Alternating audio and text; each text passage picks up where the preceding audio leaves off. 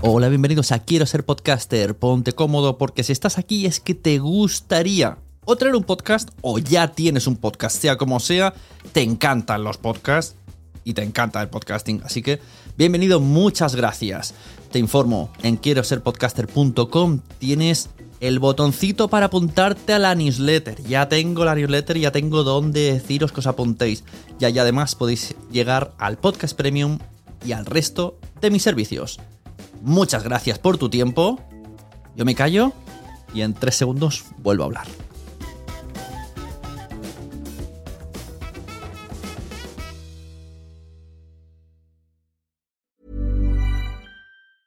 Many of us have those stubborn pounds that seem impossible to lose, no matter how good we eat or how hard we work out. My solution is PlushCare.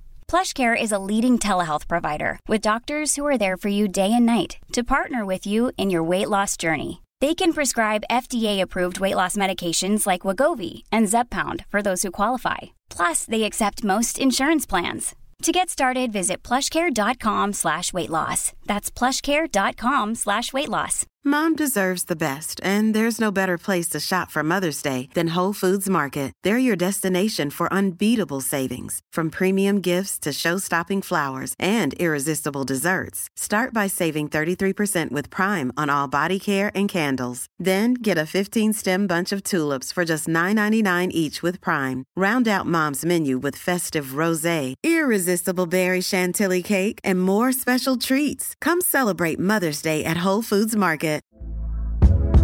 Hey there, it's Michelle Norris. I'm host of a podcast called Your Mama's Kitchen. When I travel, I'm usually looking for a way to find a taste of home when I'm not at home. And one of the things I love to do when I am at home is entertain. And Airbnb allows me to do that. When I was in California recently, I rented a house that had a great kitchen. And when we were sitting around the table, we we're all thinking, we're in someone else's house. Someone could be in all of our homes as well.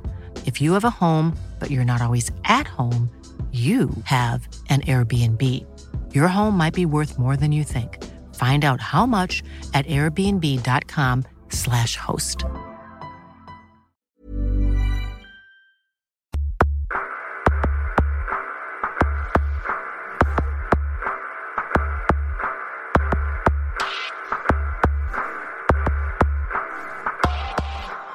Hola, bienvenidos a la Sonecracia, el podcast que habla de podcast, el podcast Meta Podcast y el podcaster que invita a otros podcasters para que hablen de la podcastfera y de podcasting en general.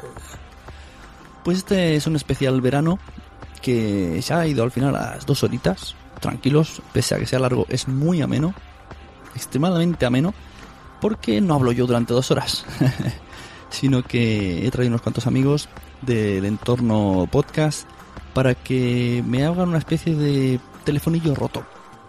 Esto de que uno hablando, el otro le conteste así eternamente. Y si uno quiere cambiar de tema, pero bueno, siempre basándonos en una temática como es el estado actual de la podcastfera barra del podcasting, ¿vale? Cada uno que decida si habla de la podcastfera, como hubiera ser Tierra 1, o del podcasting en general y de sus sensaciones con el podcast. Es un experimento muy interesante pues hay todo tipo de personas, diferentes clases, diferentes países y cada uno con una filosofía muy diferente. Eh, me siento enormemente acogido por, por, por, el interés de todos aquellos que han, han, decidido colaborar en este audio. Y madre mía, ha salido, pero muchísimo mejor de lo que me esperaba en su día, ¿no? esperaba tres o cuatro, algo de media horita, 20 minutos, un poco de relleno con mi voz, pero realmente no, no necesito Mm, explicar nada, lo dicen todos ellos. Así que muchas gracias a todos los que han estado y quiero que os fijéis una especial atención en el último audio con ese sonidito de playa de fondo. Porque ya están aquí, ya llegan las vacaciones. Muchas gracias por estar otro año con nosotros, otro curso, y volvemos después de las vacaciones. Nos vemos en los podcasts.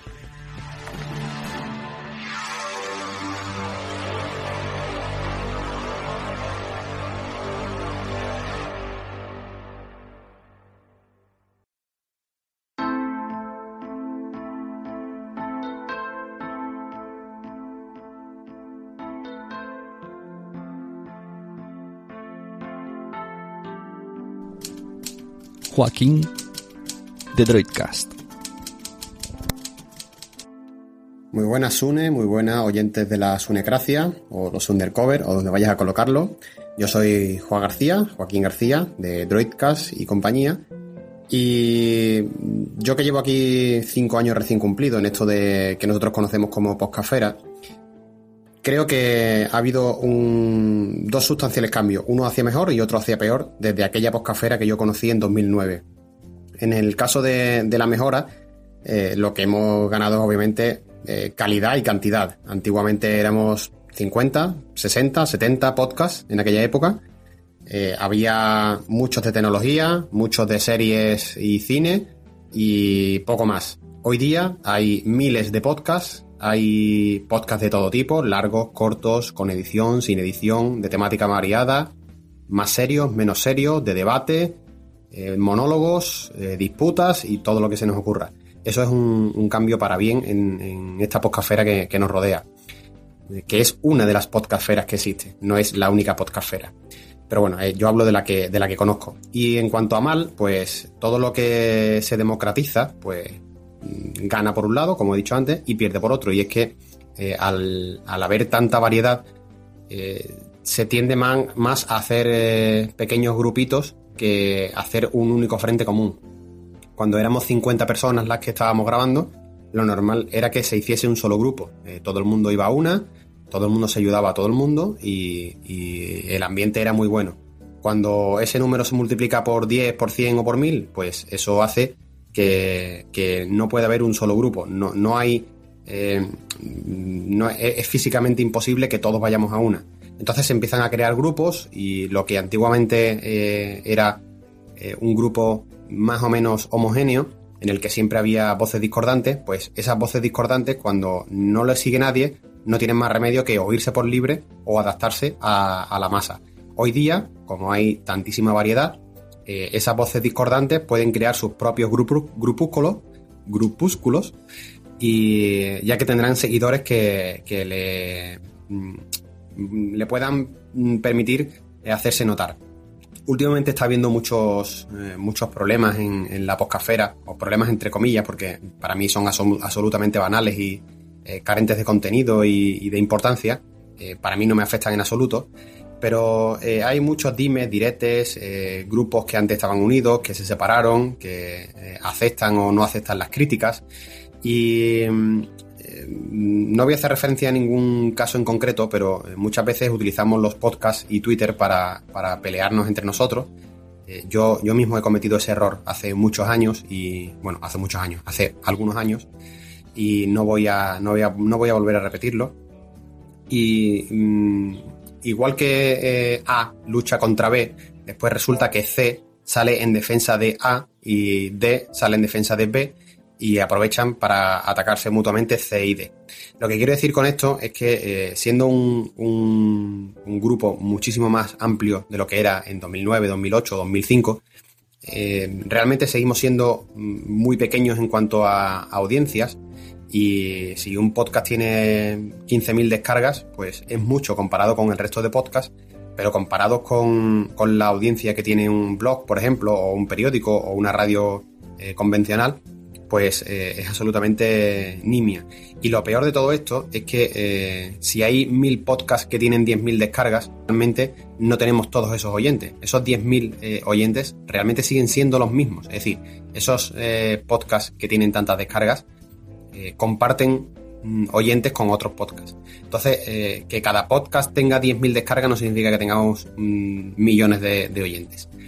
Y en cuanto al Estado, tema asociación, tema eh, JPod y demás, creo que eh, se han incorporado mm, de un tiempo a esta parte una serie de, elementos que no comulgan con, lo que hay establecido, eh, con el poder establecido, entre comillas lo de poder.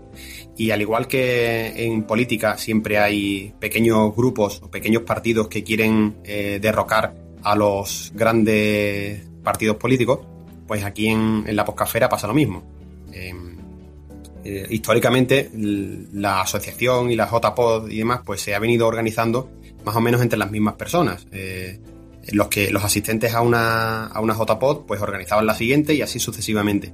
Entonces, eh, hay gente que no pertenece a, esos eh, grupos, que se siente eh, diferente a los demás y que no comprende por qué esas personas tienen que dominar la poscafera. Y ahí es donde se equivocan. El, hecho de que haya una asociación de podcast, de podcasting, de oyentes, de lo que sea, no significa que sea la única, ni que sea la nacional, ni que sea la oficial. El podcasting puede tener tantas asociaciones como se quieran. Y el problema es que eh, a la asociación podcast, podcast pues se le eh, achacan una serie de fallos, pero todos los que, no voy a decir todos, no se puede generalizar, pero muchos de los que se quejan no ponen una solución eh, al respecto. Es decir, a mí me parece muy bien que yo eh, que voto al voy a decir voy a decir PSOE. Yo que voto al PSOE me queje del PSOE, pero después cuando lleguen las próximas elecciones siga votando al PSOE. Lo que tienes que hacer es votar a otro partido. Si no hay ningún otro partido que se presenta a las elecciones, lo que tienes que hacer es eh, o bien votar en blanco eh, para que no mm, para dar tu opinión de que no estás de acuerdo con ninguno de lo que hay, o bien presentarte tú mismo. Si no te gusta cómo se gestionan las JPod, no, no te gusta cómo se gestionan las asociaciones de podcasting en general, lo que tienes que hacer es eh, meterte en una de ellas, eh, eh, trabajar y ayudar. Porque como todos sabemos, esto es un hobby que cuesta el dinero, no se gana, aquí cuesta el dinero. Y lo que hay que hacer es luchar porque no muera. la asociación actual está mm, básicamente para que no muriese la asociación y, perdón, la Junta está para que no muera la asociación porque realmente no había ningún candidato y eso es lo que, lo que da pena, que hay muchas críticas, pero pocas, eh, pocas manos ahí para trabajar. Y bueno, este ha sido mi audio sobre el debate de la poscafera. Un saludo.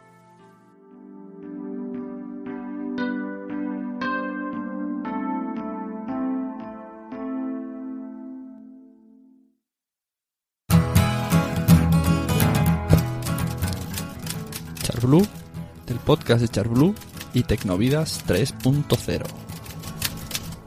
Muy buenas, soy Charblue y vamos a participar en esta interesante idea que ha tenido Sune.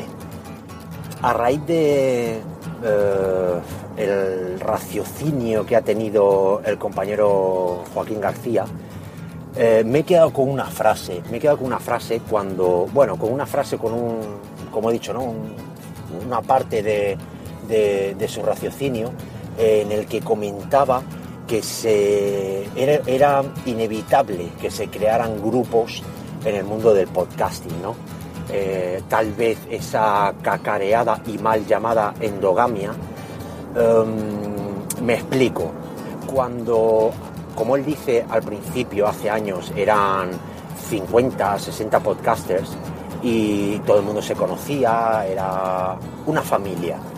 Ahora eh, hay casi mil, yo qué sé, como ha dicho él, o miles, no lo sé, realmente no sé si eh, llegará a haber un censo real de podcast o podcasters, pero sí que es inevitable esa, esa creación de grupos de, pequeñas familias que al final se unen o se crean a raíz eh, de un tema. Si es el tema de la tecnología, si es el tema de la historia, si es el tema del cine, es inevitable que al final esos podcasters se escuchen entre sí, hablen entre sí, como no, a través de Twitter. Yo eh, no veo el podcasting sin Twitter ya que al final es la única vía, más, más, es la vía más rápida y más cómoda para comunicarse, para comunicarse entre esos podcasters o entre esos oyentes para dar ese feedback, dar esas opiniones, para comentar el tema que has tratado en tu último podcast. A raíz de lo que decía, esos, esos grupitos que se crean con rodeados de rodeando ese tema, a tratar, vamos a hablar por ejemplo del cine. Ahí es donde creo que nace o se cree que existe esa endogamia, esa endogamia para mí virtual. ¿Realmente eh, te escuchan? ¿Realmente tú cuando grabas un capítulo eh, te crees que te escucha gente? Empiezas a grabar un capítulo, otro, 10, 50 y ya empiezas a tener un círculo en el que te escuchan, tú escuchas, comentas y te comentan lo que tú dices. Y dices algo y ya automáticamente te crees eh, en ese círculo, te crees que existes en ese círculo y que esa gente te está escuchando, te crees que estás hablando a personas. Cuando pongamos que puedas tener mil escuchas y hay eh, siempre cuatro o cinco personas que siempre te comentan y ya te crees que te están escuchando esas mil personas por esas tres, cuatro personas que te están eh, comentando o dando ese feedback sobre el tema ah, que has tratado. De ahí que le llamo esa endogamia virtual. No nos creamos eh, que, a ver, no nos creamos si hablo y digo creamos porque pues yo me considero podcaster, ¿por qué no? Si voy a hacer, como se dice ahora, footing o running, pues me considero runner. No sé cuántos kilómetros he de correr o cuántos podcasts tengo que grabar para considerarme o running o podcaster. Pero bueno, yo me lo considero, ¿por qué no? Me considero podcaster. Y mm, si tengo, como decía, esas, un, número, ¿no? Al azar, un número para redondear, mil escuchas y tengo a esos seguidores que al final casi la única vía de contacto es Twitter o el mail en menor medida, me hablan, me comentan y me dan ese, repito otra vez, ese feedback sobre el tema que he tratado, ya me creo eh, que son esos mil oyentes los que me están hablando. No sé si me, si me entendéis. Es, es una sensación, es una sensación a la hora de grabar y de pedir algo, por ejemplo, de pedir una opinión.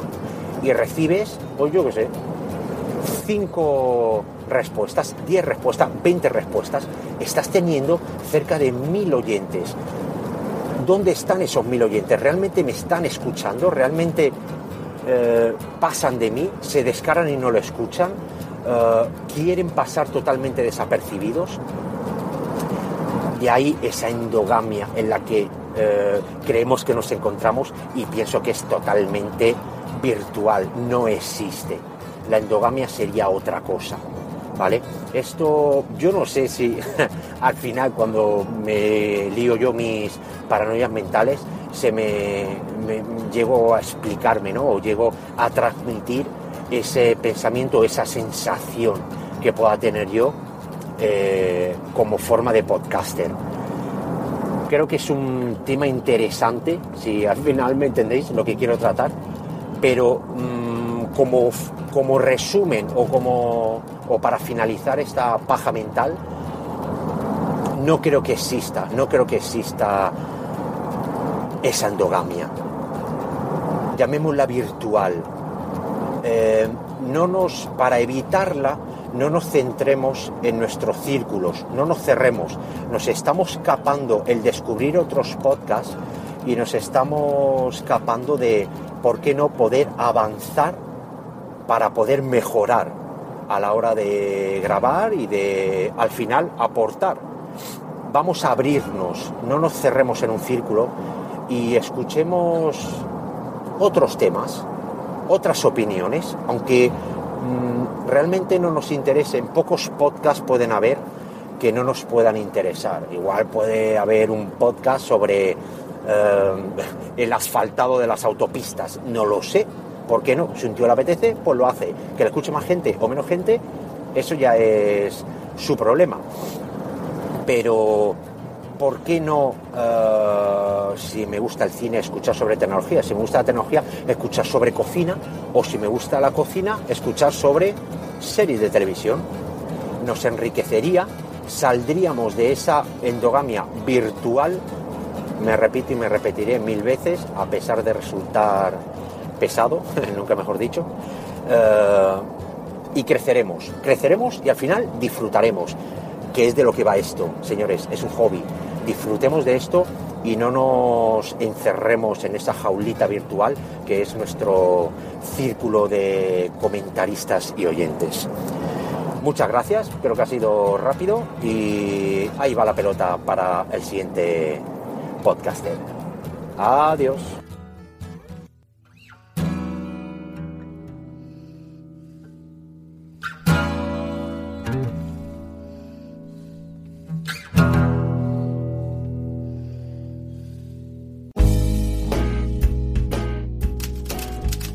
Otto de Otto y punto.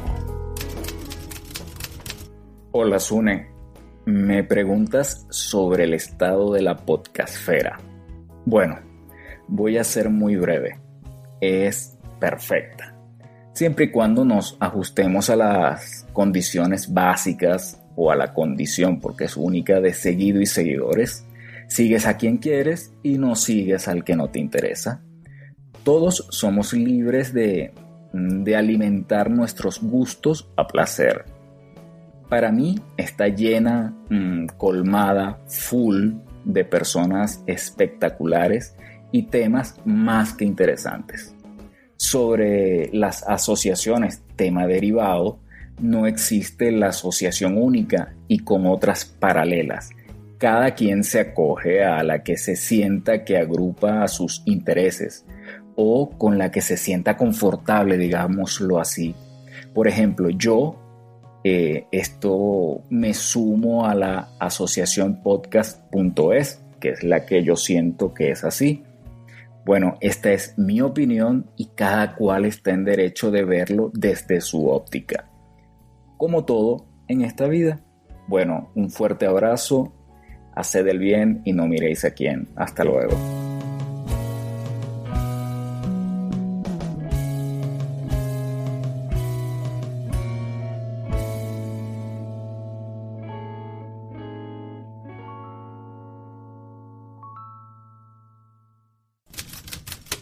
María Santonja de Fans Fiction.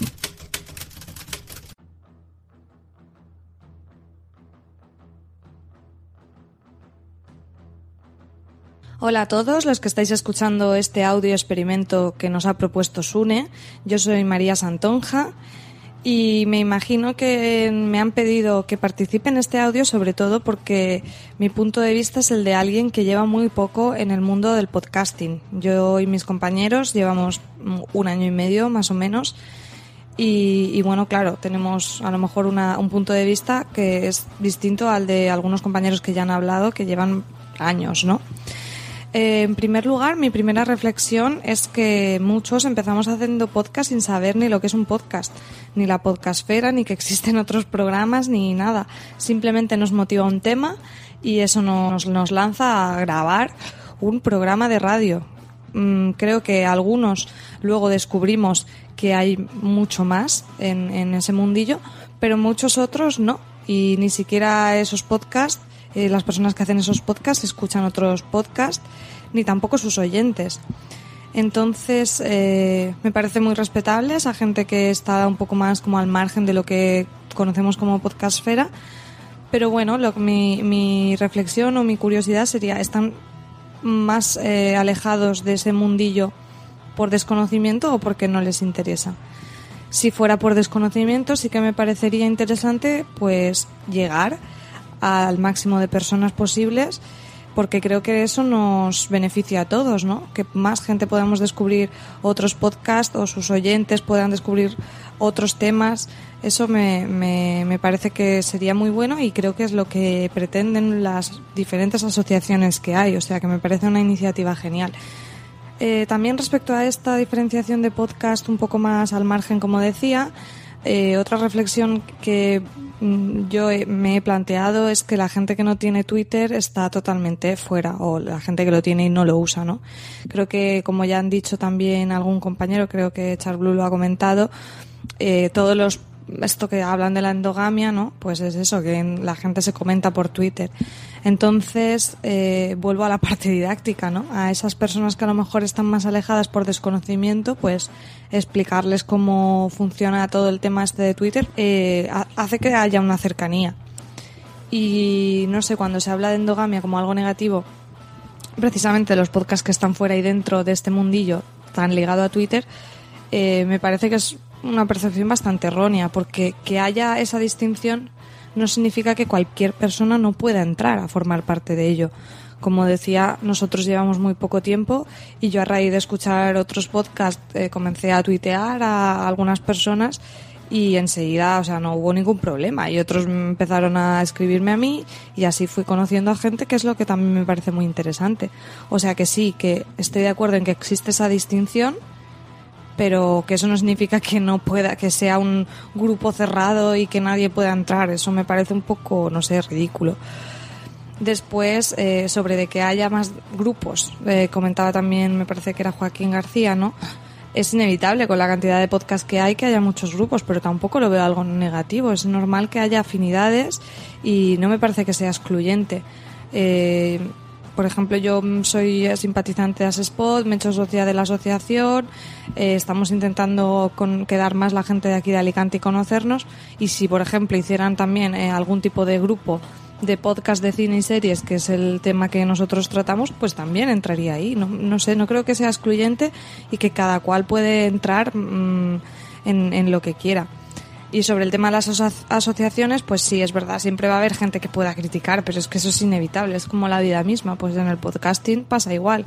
Hay gente que está de acuerdo, que no está de acuerdo, que hacen su parte y yo no sé, creo que eso siempre va a ser positivo en la medida en que no se pierdan las formas. Y si alguno hay, porque siempre hay manzanas podridas que se pierden las formas, pues hay que hacerle el menos caso posible y ya está, porque al final se trata de una afición, de pasarlo bien, de disfrutar lo que uno hace y la gente que se decide a, eso, llevarlo un poco más allá y conocer gente, como digo, y integrarse más, pues mejor. Y el que no lo quiere hacer, pues tampoco es criticable, no sé.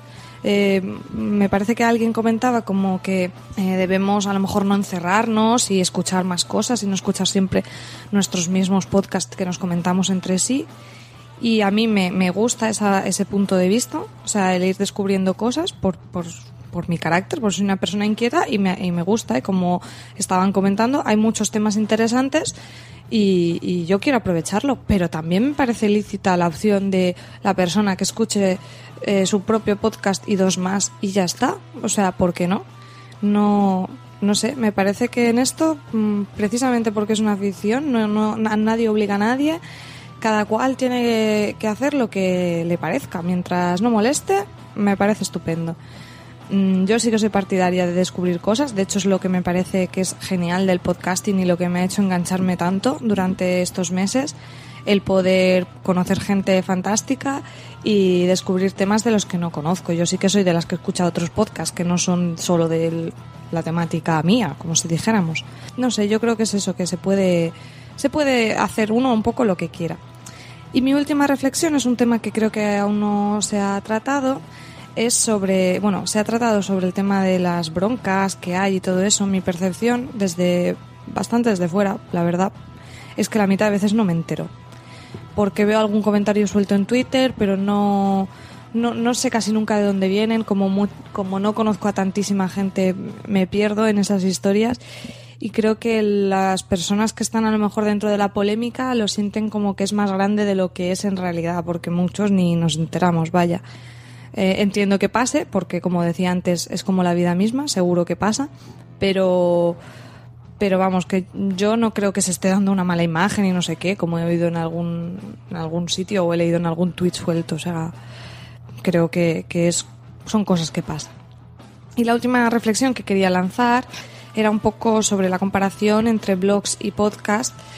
Creo que la ventaja y también a veces el, el peligro que tiene el podcast es que, claro, la capacidad de comunicativa de un podcast que es en audio, que es con una voz que transmite, es mucho mayor que, que un texto escrito seguramente eh, a la hora de dar opiniones y que por eso creo que muchas veces se- la gente se afecta, se, se, se ve tan afectada por algunas polémicas o porque te dice alguien algo, un comentario negativo o cualquier cosa de estas. Pero bueno, creo que eso es lo bonito también que tiene el podcasting, que con la voz se transmite muchísimo más.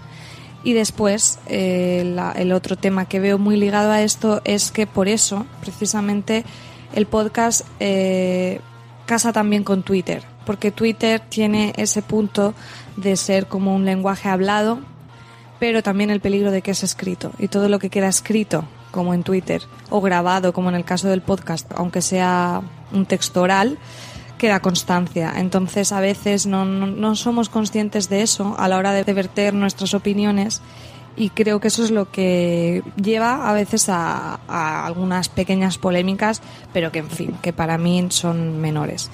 Y bueno, creo que me he enrollado muchísimo, no sé si Sune tendrá que cortar alguna cosa, pero la verdad que se habían dicho ya cosas muy interesantes y yo también quería comentarlas y aportar mi, mi puntito de vista. En definitiva, mm, yo creo que cantidad eh, hace que haya más calidad y en el podcasting creo que va creciendo, que también el tema de que se hagan eventos es positivo y que quien quiera participe y quien no, no, que esto es para pasárnoslo bien. Y, y nada, así que espero que os haya gustado y le paso el testigo al siguiente.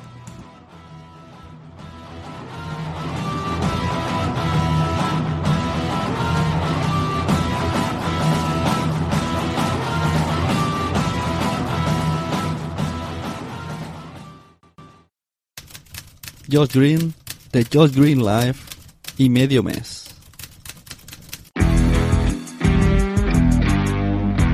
Seis años grabando y ejerciendo la libertad de expresión que se me otorgó como un derecho fundamental señalado en el artículo 19 de la Declaración Universal de los Derechos Humanos de 1948. Efectivamente, esta libertad de expresión que nos ha dado esa oportunidad de poder expresarnos eh, como su nombre dice, libremente, libremente. Desde hace ya siete años he tenido la oportunidad de escuchar podcast y desde hace ya seis maravillosos años, eh, se escuchan mucho, pero se pasan rapidísimo, grabar, aportar y hasta enojarme con los que ahora llamo mi familia podcastera. A lo largo de todo este tiempo, pues he tenido la oportunidad de ver muchos estados de la podcastfera, que de eso se trata este experimento que Zoom está haciendo. Me ha tocado ver cómo nacieron podcasts y podcasters increíbles. Me ha tocado ver peleas, ataques, nacimientos y muertes de muchos podcasts maravillosos. Como casi, casi pionero del podcasting en español, eh, pues se imaginarán que yo me he enfrentado con todo lo que se pueden imaginar. O sea, desde resolver problemas técnicos, eh, participar en directos, eh, grabar con mucha, mucha ilusión, también grabar muy cansado y, hasta a veces sin ganas, lo confieso, ¿no? También me he visto eh, pues contagiado de todo el entusiasmo de la podcastfera, que en un principio, eh, déjenme decirles que me voy a referir a ella como una podcastfera española, ¿no? Entre comillas. Sin embargo, ahora en este 2014, pues yo veo que el estado de la podcastfera eh, es como eso, ¿no? Como una podcastfera, es algo mundial, es el mundo del podcasting en español. Somos ya un grupo más unido y estamos dándonos cuenta que existe pues muchísima calidad, ¿no? Eh, muchísima calidad en todo, en contenidos, eh, más que de podcasters, más que de podcast, de podcasters, ¿no? De podcasters de habla hispana. He visto pues, nacer iniciativas como que Podcast SL, eh, la misma asociación podcast, la futura Mexpod, ¿no? La, la ASESPod, eh, el Día del Intercambio Podcastero original, en fin, un sinnúmero de cosas, ¿no? De eventos. Eh, yo a título personal, pues veo como un ejemplo todos estos esfuerzos, ¿no? De los cuales en algunos casos soy miembro y en otros casos soy fundador, ¿no? No sé, me duele ver también cómo a veces por falta de interés, ¿no? De, esfuerzos como, no sé, la Asociación Podcast, por ejemplo, eh, pues casi mueren, ¿no? Por, por falta de este mismo interés de ser parte de la junta directiva. Y lo entiendo, es, es un trabajo y es un esfuerzo muy difícil. Pero yo también celebro que, que gente como Sune, por ejemplo, haga este esfuerzo, ¿no? Estos esfuerzos encomiables para llevar a cabo a flote este tipo de cosas que son, saben que son para, para aportar eh, para difundir, ¿no? Para, para pasárnoslas bien, para hacer una JPod, para conocer amigos, para hacer familia. Eh, y esos esfuerzos se valoran, ¿eh? Créanme que se valoran. Respondiendo un poco a la idea de este audio, que es este teléfono descompuesto extraño, pues le voy a, le voy a responder a, a Char Blue, de los que acabo ya de escuchar, em, sobre cómo él percibe la endogamia. Yo les voy a dar mi punto de vista. Yo eh, en el 2007 y hasta el 2009 más o menos, yo recuerdo pues como eh, todos entre nosotros nos mandábamos audio correos. Los que ustedes escuchas viejos recordarán, ¿no? Y estábamos por acá, y en Poza por acá, y en Gravina estaba en el Fruitcast, y el Fruitcast estaba en Gravina, y bla, bla, bla. O sea, puedo darles muchos ejemplos. Eh, yo recuerdo cómo nos mandábamos audio correos como si no hubiera un mañana, ¿no? A todos, a huesomea. Muchos deben de estar riendo porque se deben de acordar de esto. Y, y- y a, a pesar de que la definición es mala, porque la endogamia es otro tipo de cosa, pero bueno, la definición que le hemos dado nosotros, eh, pues esto era de que básicamente eh, pues nos dábamos a conocer como una audiencia, ¿no? Yo creo que el 98% de las veces, eh, solo entre nosotros los podcasters nos mandábamos cosas, ¿no? La audiencia prácticamente éramos nosotros mismos. Ahora esto yo siento que ha cambiado muchísimo, ¿no? Seguimos estando presente en otros podcasts, por supuesto, eh, y puede ser, pues mira, por chismes, ¿no? Por la prensa rosa, Pe- pero también ya ahora como colaboradores, así en mayúsculas, colaboradores. Ahora ya, ya no solo decimos, ay, cómo me gusta tu podcast, o, no sé, participamos, ahora sí aportamos, ¿no? Y seguimos haciendo crecer esta familia, ¿no? Hemos integrado nuevas tecnologías en el podcasting, como el broadcasting, ¿no? eh, que es estos eh, pues, famosos directos, llamémoslo así, ¿no? Y, y ahora esto es algo habitual. Antes era, era como algo especial, decir, ay, voy a hacer un directo. Ahora es más fácil, ¿no? Y, y ya ahora sí interactamos con la audiencia, eh, que no está conformada solamente de podcasters, ¿no? Ya hay muchísimos podescuchas que están al pendiente de nuestros contenidos, de nuestras producciones, eh, y ya no solo de nuestro país de origen. Eso es algo importantísimo. Eh, y eso ha sido algo bueno también de, de esta, llamémosle nueva endogamia del 2013-2014, ¿no? Eh, ahora hacemos un directo y hay gente de, de Colombia, de México, de Chile, de España, de, Estados Unidos, ya. Y, muchas veces de todos estos países al mismo tiempo, ¿no? De Centroamérica, de qué sé yo. Eh, y estamos más integrados A veces no importa ni la hora, ¿no? Estamos más presentes, estamos más unidos. Eh, ya no vemos diferencias de decir, ay, estos podcasters españoles, ay, estos podcasters mexicanos. No, no, no, no.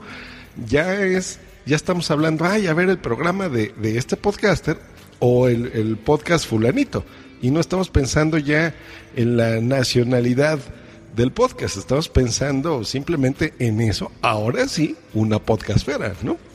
Eh, y mucho ha sido por esta famosa endogamia, ¿no? Que, que pues ha sido buena en, en, ese aspecto. Yo me refiero de esta nueva etapa, ¿no?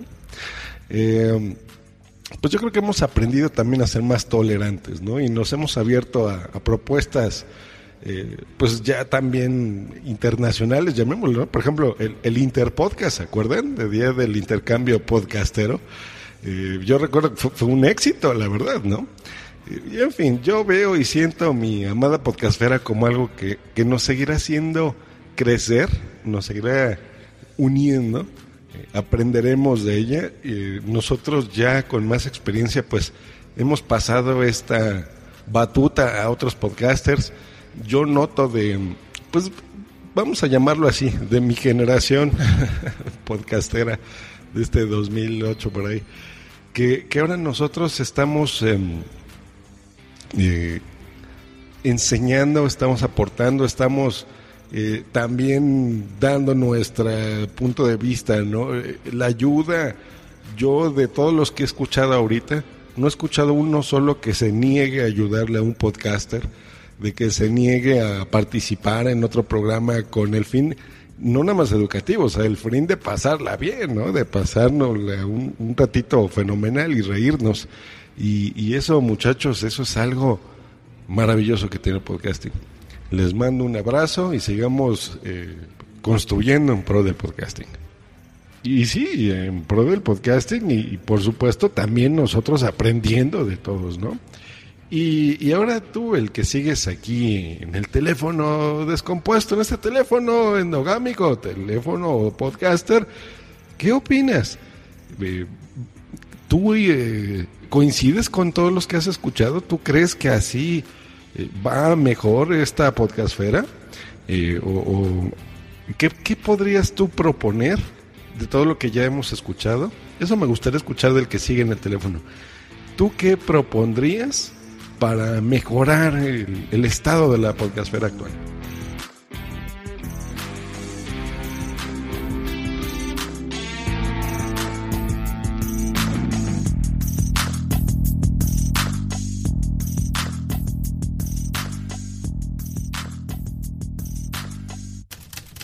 Esteban de Zafarrancho Podcast.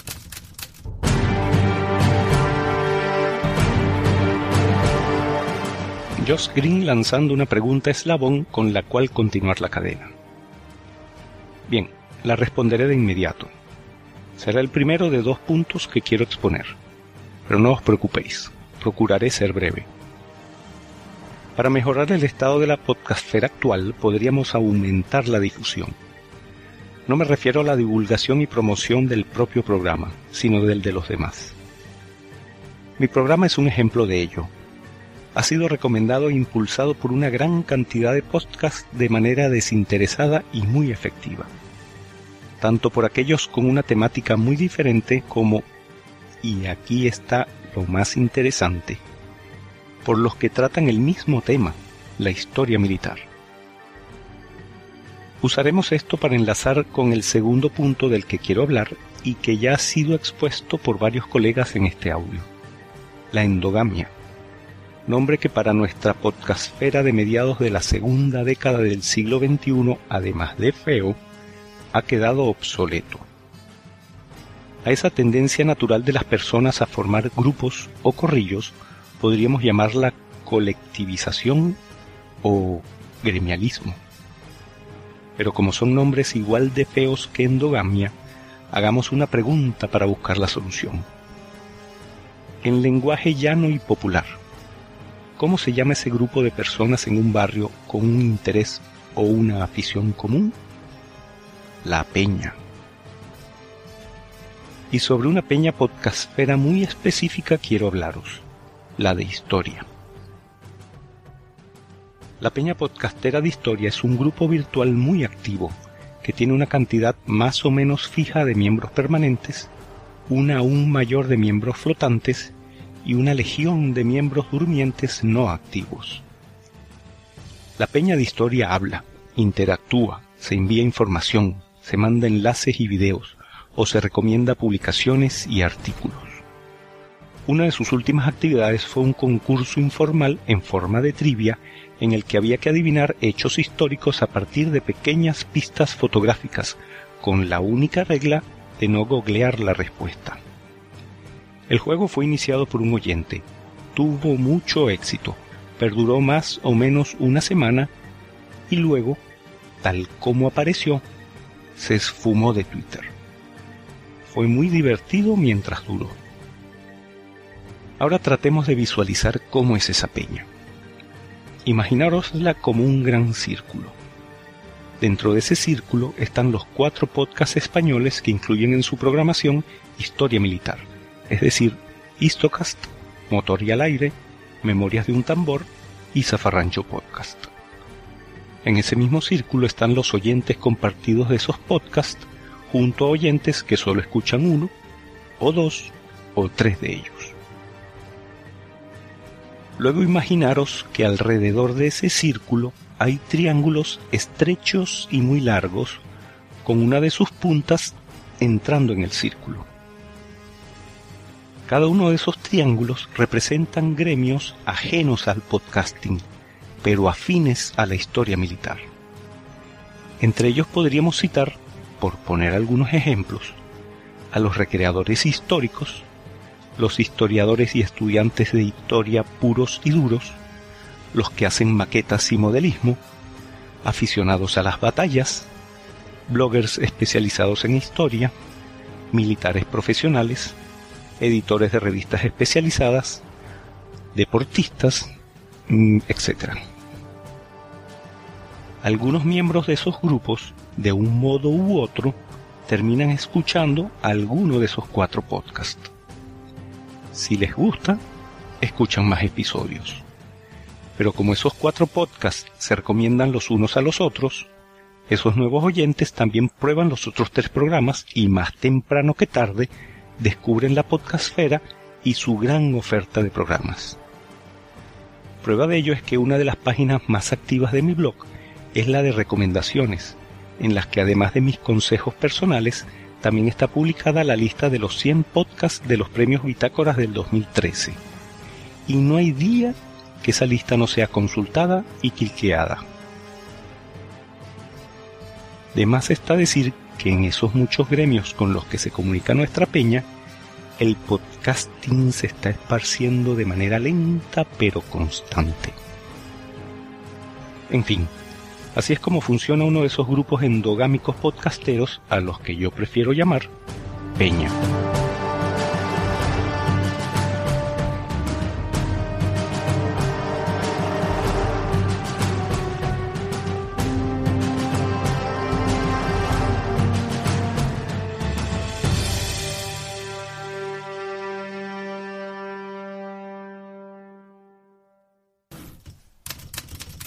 Madrillano de Madrillano Way of Life.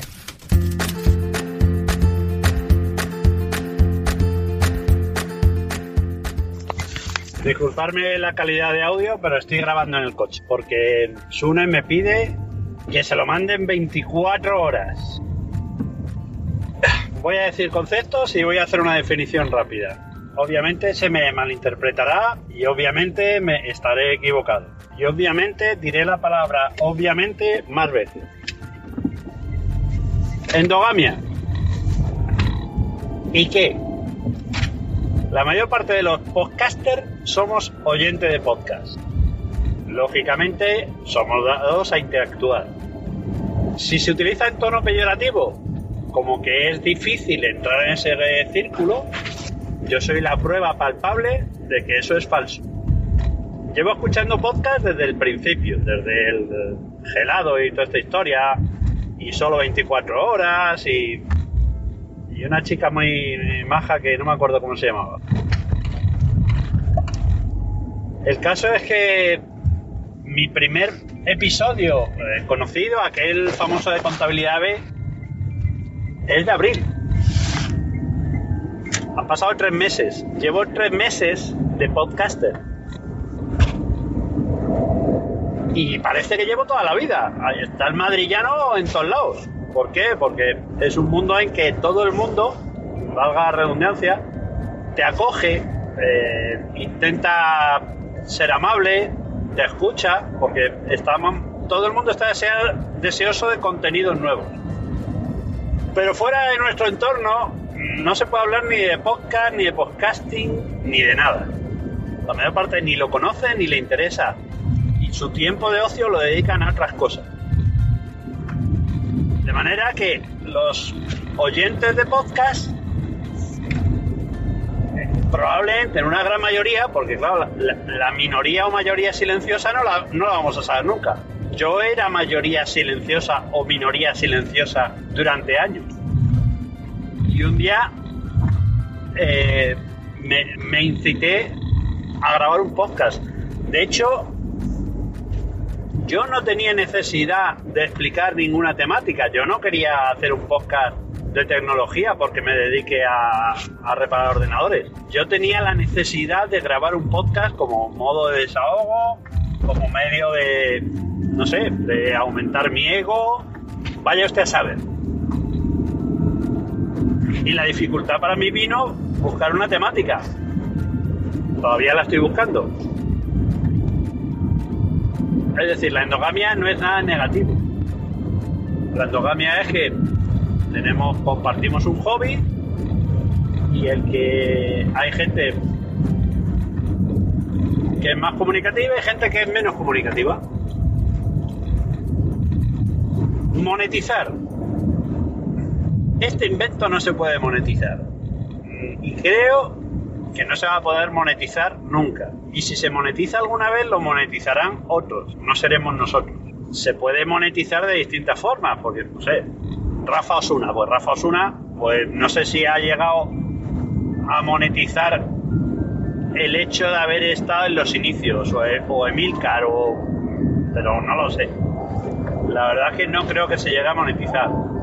De hecho, hay plataformas muy grandes detrás de ello, como Evox, y si tú miras los, los rankings de Evox, son radio convencional casi todos. O sea, el que escucha podcast, en realidad lo que hace es escucharse la versión de podcast de un programa de radio. Yo antes escuchaba mucha radio en podcast. Y al final he ido desechando y en mi feed lo que hay es sobre todo programas de podcast, de podcaster amateur. También tengo unas horas limitadas. O sea, lo que descargo lo escucho, pero ahora mismo me encuentro con que tengo 30 horas pendientes de escucha. Algunos, como los amigos de Histocast, están muy, muy al fondo. ¿Por qué? Porque son capítulos más o menos intemporales. Y, los, y las cositas cortas, tipo un minuto en Nueva York, pues las escucho prácticamente a diario, la sunecracia, porque no voy a escuchar la sunecracia dentro de seis meses, que a lo mejor ya no tiene validez. Por lo que, en mi opinión, monetizar es complicado. Eh, ya lo hablé en un episodio que si de verdad queremos monetizar, lo que tenemos que monetizar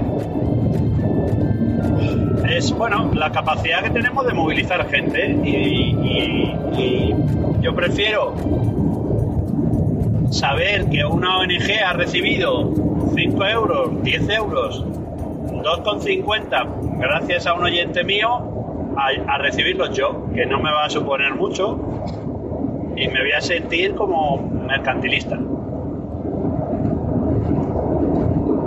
La JPOT, pues me parece que son, es un evento que se debe seguir celebrando, que debe seguir ro- rotando por España.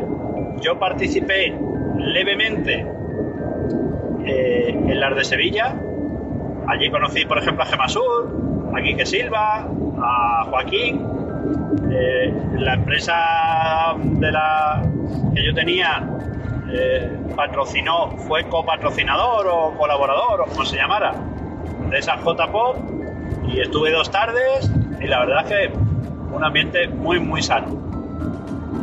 Sigo eh, acudiendo a, a Pod Night Sevilla que organiza el amigo Manterrón. Es un jueves al mes que me supone muchas veces algún esfuerzo porque no dispongo de ese tiempo. Pero me parece que es mi hobby o, mi hobbit, como me gusta a mí decir, es mi hobbit y, tengo derecho, por lo menos una vez al mes, a, a juntarme con, con los compañeros de hobby. La asociación Podcast. Pues me parece un anacronismo. Me, parece necesaria por aquello de los temas legales para cuando necesitas patrocinadores, o sea, por el tema de tener un CID para facturar y esas cosas, pero no le veo mucho sentido. De hecho, yo no soy socio de la asociación Podcast. La labor que hace me parece cojonuda. Me informo. El hecho de saber que me, me pueden dar una acreditación en caso de yo necesitarla, por ejemplo, para un evento de cine, pues me parece cojonudo. He dicho cojonudo. Uy, perdón. Eh, pero no la veo, aparte de todas estas movidas que hemos tenido, donde yo me he implicado más de lo debido, me he implicado más de lo debido no por defender a la asociación, sino por defender a gente de la que sé que no es ni homófoba, ni xenófoba, ni, ni, ignífuga. Bueno, ignífuga a lo, a lo mejor algunos sí. Pero en general es gente de buen rollo que lo que vais es a. o lo que van es a, promover el podcasting. Pero me parece que la, asociación no tiene demasiado demasiado sentido más allá de tener un CIR, un eh, que organice las JPod. Ahora mismo, la asociación del podcast es una cosa y la JPod es otra cosa. A lo bestia, a lo grande, porque somos así. Es como el Comité Olímpico Internacional. ¿Quién organiza las Olimpiadas? El Comité Olímpico Internacional no, las Olimpiadas las organiza el país que presenta su candidatura. Pues porque no lo hacemos y unificamos que el que haga la JPOD sea el que lleve la asociación podcast. No sé, simplificarlo todo, porque al final hay que tomar decisiones, no se sabe quién lleva qué o quién hace qué.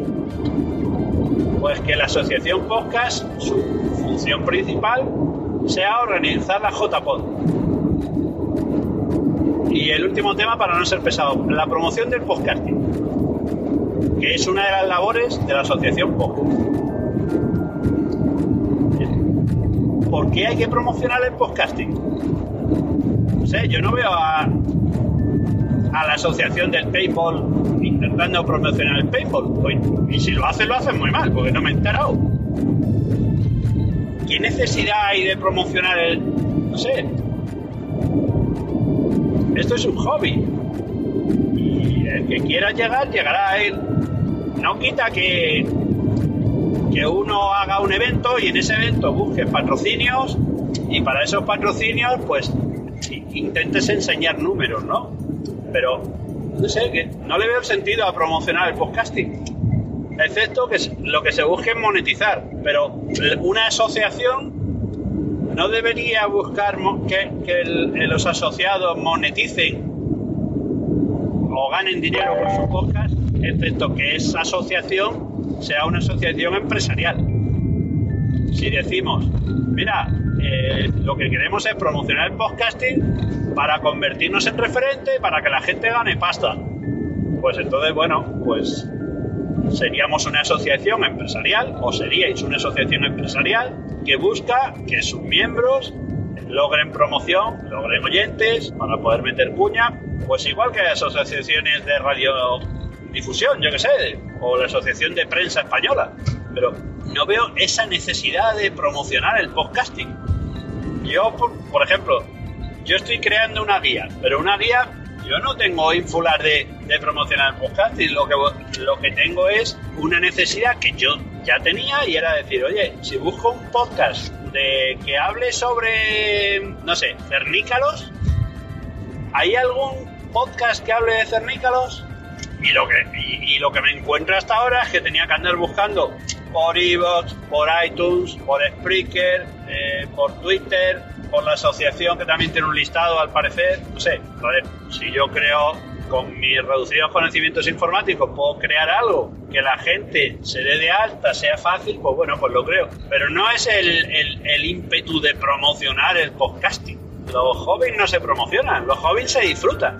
Yo no tengo que promocionar la JPod. No deberíamos de promocionar la JPod, porque se supone que la JPod es una reunión de gente que quiere reunirse pero no necesitas juntar a más gente. No sé, eso llega solo. ¿Cuántos de nuestros familiares escuchan podcast? En mi caso, poco.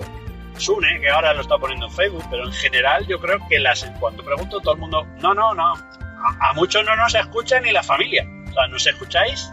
O, me escucháis, para personalizarlo, ¿me escucháis vosotros? Pero en mi entorno no, no escuchan podcast, tienen un ocio y tienen un tiempo y lo dedican a otra cosa.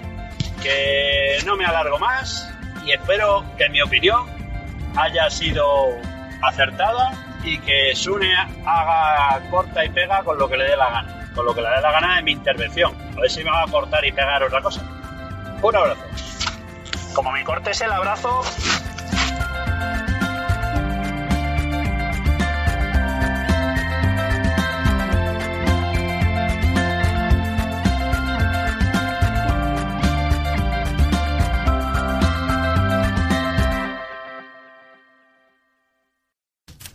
Teresa Honkimis de Dímelo al oído e invita a la casa.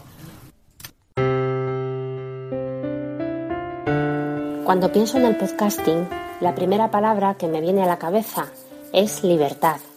porque precisamente eso, la libertad, fue lo que más me llamó la atención y me sedujo cuando solo era un oyente.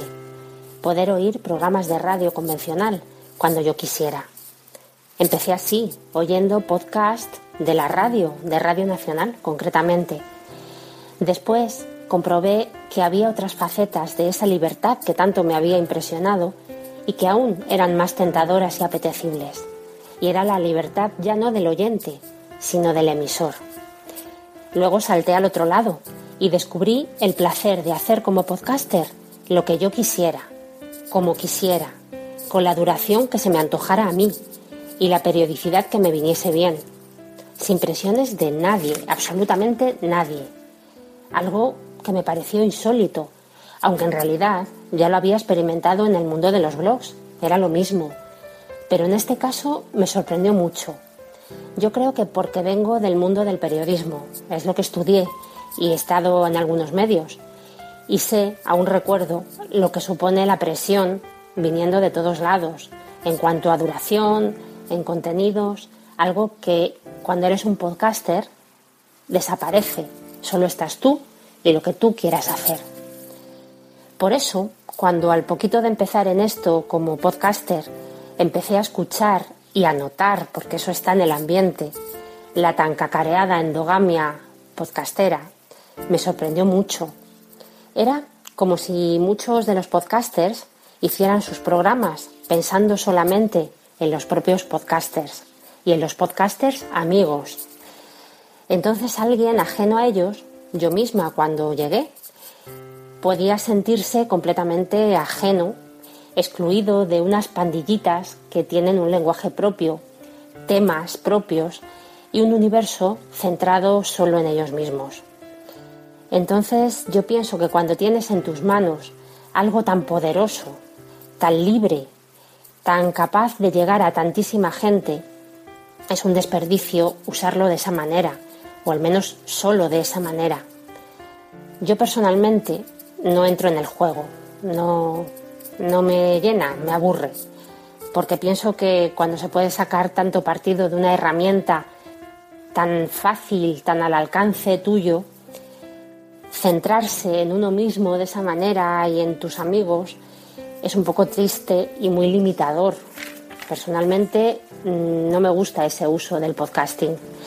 Puede ser que sea por culpa de esa formación periodística que, digo que tengo, pero yo ya que he descubierto lo que puede hacer el podcast, yo quiero llegar más allá, más allá de nosotros mismos, de la gente que conozco que también lo hace.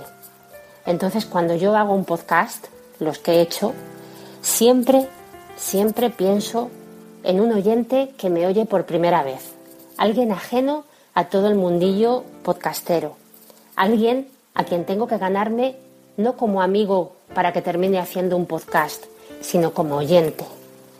Porque los oyentes, los de verdad ajenos a este mundo, jamás harán un podcast. Precisamente por eso nos buscan y nos escuchan, porque quieren que lo hagamos nosotros y escucharnos a nosotros, pero sobre cosas que les interesan a ellos. Los oyentes, solo los oyentes, son los verdaderos protagonistas de esto, lo que le dan sentido, por lo que nosotros grabamos y lo lanzamos al aire. Si no, lo grabaríamos y lo dejaríamos metido en un archivo de nuestros ordenadores. Los oyentes, y no nosotros, no nos olvidemos nunca, son los verdaderos protagonistas del podcast.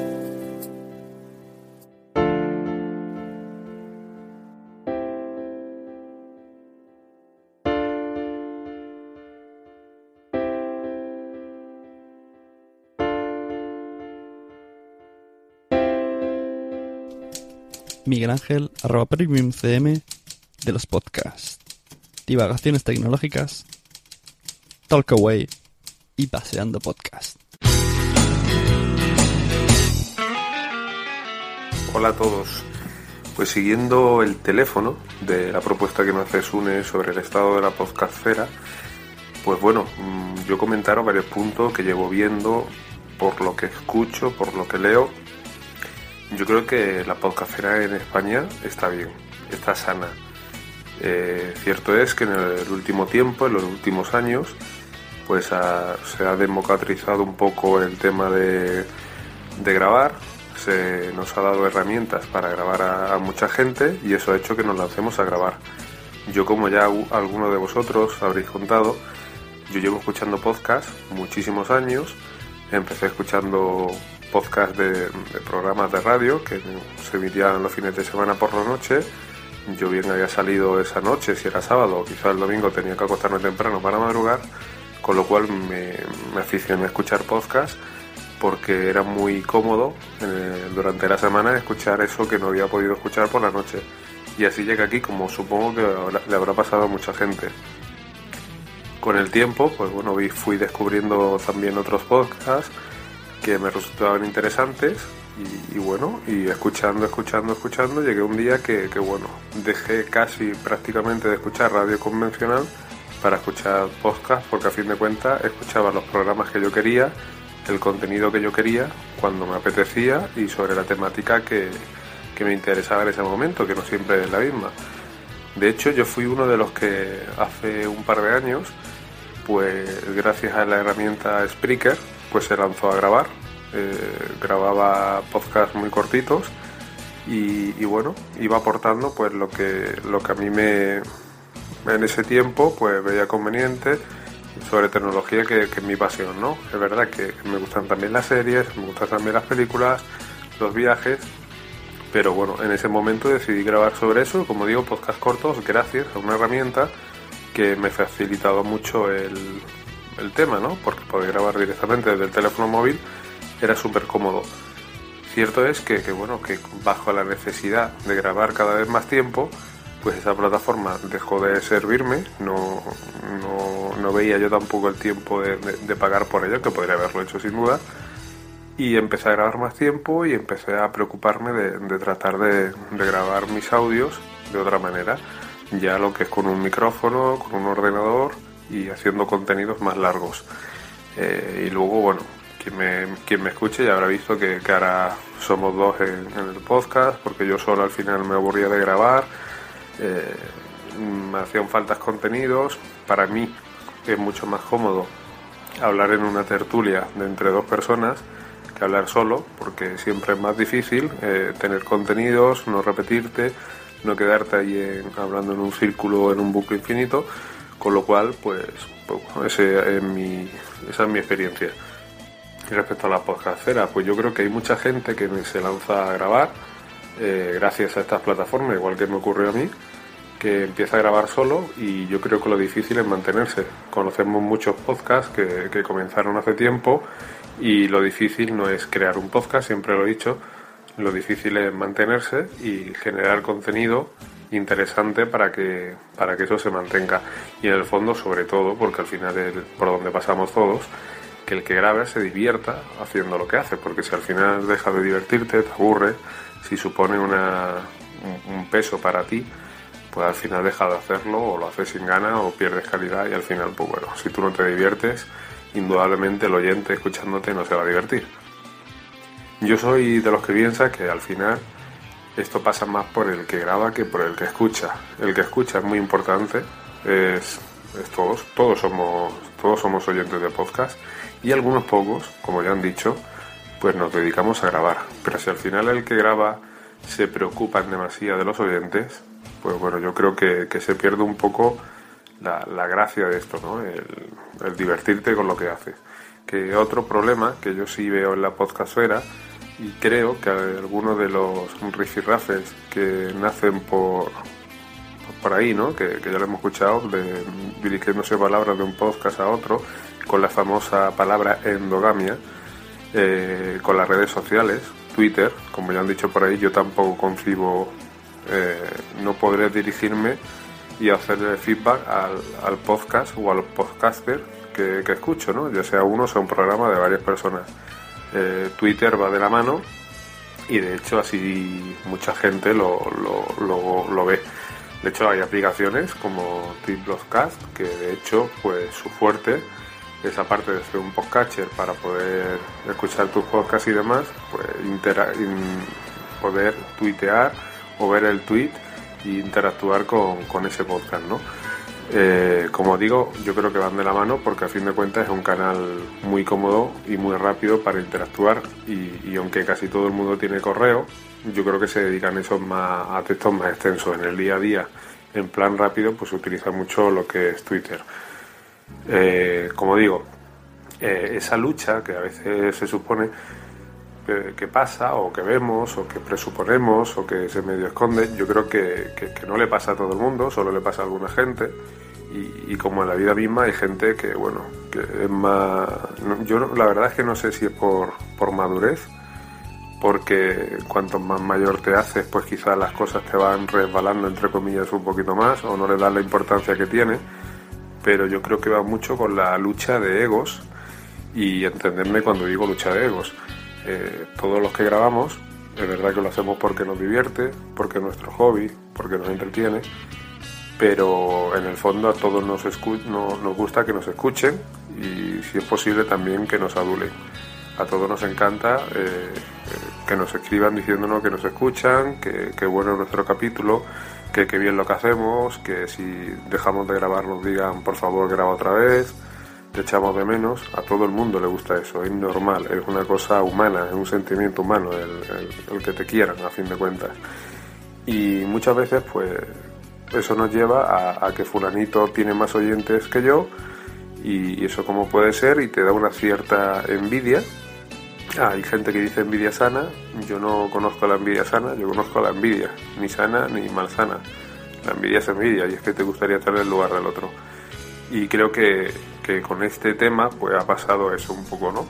Que hay gente que, que va llegando nueva, que quizás llega después que tú y, lo hace bien y, tiene seguidores y tiene escuchas y eso pues lo tomamos como una competencia, eh, como que hay que subir el número de seguidores, también pasa mucho en, Twitter. Eh, tienes que tener muchos seguidores y mandar muchas cosas para crecer de seguidores porque si no creces pues parece que no perdón que no te realizas no lo sé yo yo creo que, que todo lo que se está haciendo es positivo que la gente grave es positivo, que haya diversidad es positivo eh, y que haya variedad también en cuanto a temáticas. Eh, a mí lo que muchas veces me pasa es que hay muchos podcasts que casi todos hablan sobre el mismo tema y al final, pues bueno, he escuchado uno, mm, no tengo necesidad de escuchar más, porque tampoco se trata de escuchar sobre el mismo tema 80 versiones distintas. Si me interesa mucho, sí, pero, pero normalmente cuando son noticias, por ejemplo, que es un tema que yo escucho, noticias tecnológicas, pues he escuchado un podcast, pues los demás no los escucho. De hecho hay podcasts que estoy suscrito pero que no escucho nunca porque, no sé, pues porque no me aportan nada, porque quizá el tema del que hablan mm, lo tengo bastante manido y no me interesa y le doy prioridad a otros porque mi tiempo es limitado para escuchar capítulos. Hay podcasts que puedo escuchar eh, mientras trabajo porque son más, más distendidos, más tranquilos y hay otros que necesitan aplicar más atención, atención y lo tengo que escuchar pues en el tiempo que tengo de, estar más tranquilo y ese es bastante, bastante limitado. Como digo, eh, creo que la variedad está bien, mm, creo que las envidias están mal, creo que, que, bueno, que estas cosas que pasan, de que uno se mete con otro, como no sé si Joaquín el que lo comenta al principio, que uno insulta a otro y luego otro se mete por medio eh, como el heraldo defensor de, todo el mundo. Pues bueno, eso va muchas veces con la personalidad de la gente. Uno quizás, pues, no sé, le gustaría que todo el mundo fuese feliz, eh, contento, que quizás todo el mundo fuese como uno es y, la realidad, y eso es lo que creo que, que te da la madurez, la vida, los palos que te da la vida de que cada uno es de su padre, de su madre, cada uno actúa como quiere y que por más que queramos no lo podemos cambiar ni por las buenas ni por las malas. La gente es como es y yo siempre lo he dicho, o se le quiere o no se le quiere, pero eso ya está en pos de uno. Se le escucha o no se le escucha, pero yo no escucho a quien me, quien me hace daño, quien me hace mal o quien no me aporta nada. Creo que todos somos suficientemente adultos para escuchar o no escuchar. Y dicho todo esto sobre la polémica, sobre el tema de también de la asociación y lo demás, yo creo que, bueno, ya se ha dicho en varias intervenciones anteriores a la mía, eh, la asociación creo que hace lo que puede, creo que lo que hace está bien, que quien tenga ideas, pues que entre y la aporte de dentro y el que no, pues que cree otra asociación o que no se asocia. Aquí todo el mundo es libre. Lo que sí me parece un poco mal es pedirle esperas al olmo, intentar, pues no sé, hacer una especie de policía del podcasting que no le veo sentido ninguno. Yo creo que todos somos mayorcitos para que cada uno haga lo que quiera y lo que no quiera. Que si alguien falta a alguien, pues que esa persona personalmente pueda tomar pues una conversación con esa persona para decir, oye, me ha molestado esto que me has dicho, y si no se arreglan, pues oye, deja de escucharlo, y si se entra en una falta de respeto en algo que sea constitutivo de delito, que denuncie. Eh, la injuria y las calumnias están ahí, se pueden hacer. Pero a mí, no sé, eso de papá, mamá, fulanito me ha dicho esto, me parece un poco ridículo. Y pedirle a la gente que se censure, indudablemente me parece peor. O sea, si algo tiene el podcast, tiene que ser libre y que cada uno graba donde quiere, como quiere y haciendo lo que quiere. ¿Que sería ideal que todo el mundo fuese educado? Pues sin duda, pero hay gente que no lo es. De hecho, también hay podcasts de humor que, a mí tocan un, nivel quizás de, no porque insultan a nadie, pero quizás utilizan un lenguaje eso es que a mí pues hay veces que no me apetece escuchar, pues simplemente no lo escucho y no pasa nada. O hay temáticas que las puedo tomar más irreverentes que otras y no lo escucho y no pasa nada. No digo, hay que ver que en este podcast han mentido con, no sé, con... No se me ocurre ningún ejemplo, ¿no? Pero pero no sé, imaginaros que hay una persona que es muy creyente de la Virgen de Rocío, rociero desde pequeñito, y en un podcast se meten con, la Virgen de Rocío o hacen una hacen un chiste, una broma, una parodia con la Virgen de Rocío. No creo que, que yo que sé, que eche las, manos al cielo y que, que, le pida a la asociación que ese podcast, por favor, que se ha insultado a la Virgen de Rocío, que ha atentado contra su fe. Pues, por favor, pues no lo escuché y ya está, ¿no? Yo creo que, que bueno, pero vaya, que cada uno tome la, decisión que quiera, como digo.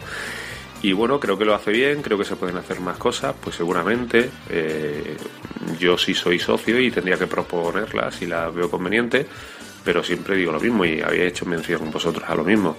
Eh, para proponer ideas hay que trabajar, para trabajar hay que tener mucho tiempo y muchas ganas y, dedicar ese esfuerzo. Hay gente que, que lo hace para que todos nos veamos beneficiados y yo creo que eso es lo que hay que agradecerle. Eh, que hay que currárselo, indudablemente. Eh, creo que, la asociación es buena. Yo no he podido ir a ninguna JPod de momento, espero poder ir a de Barcelona, pero sí es cierto que he ido a un par de reuniones aquí en Andalucía. Una fue la jornada Estepeña de Podcasting, que organizó Jesús Estepa en, en Estepa. Y bueno, yo allí conocí a gente muy apañada, muy maja, eché un día estupendo y luego fui a las jornadas andaluzas de podcasting de este año de Granada y bueno, ya conocí a gente que ya había ido a Estepa y otra gente nueva y la verdad es que me lo pasé muy bien. Eh, conocí a gente que tiene podcast que nunca he escuchado.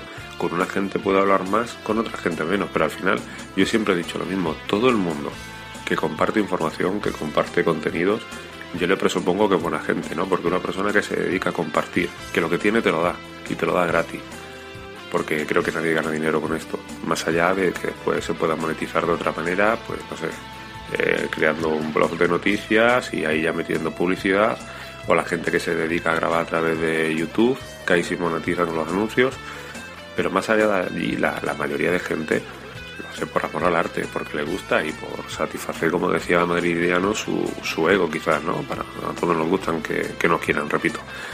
Y creo que, que nada, que, que eso es todo, que, que fomentar el podcasting, pues bueno, yo también siempre digo lo mismo, si somos los mismos. Yo conozco a mucha gente y a todo el mundo que le pregunte, casi nadie, casi nadie escucha podcast. alguna gente, pues yo, según la temática que le gusta, pues le puedo recomendar uno u otro, pero algunos entran en el aro y otros no. Otros escuchan uno o dos capítulos y dejan de escucharlo.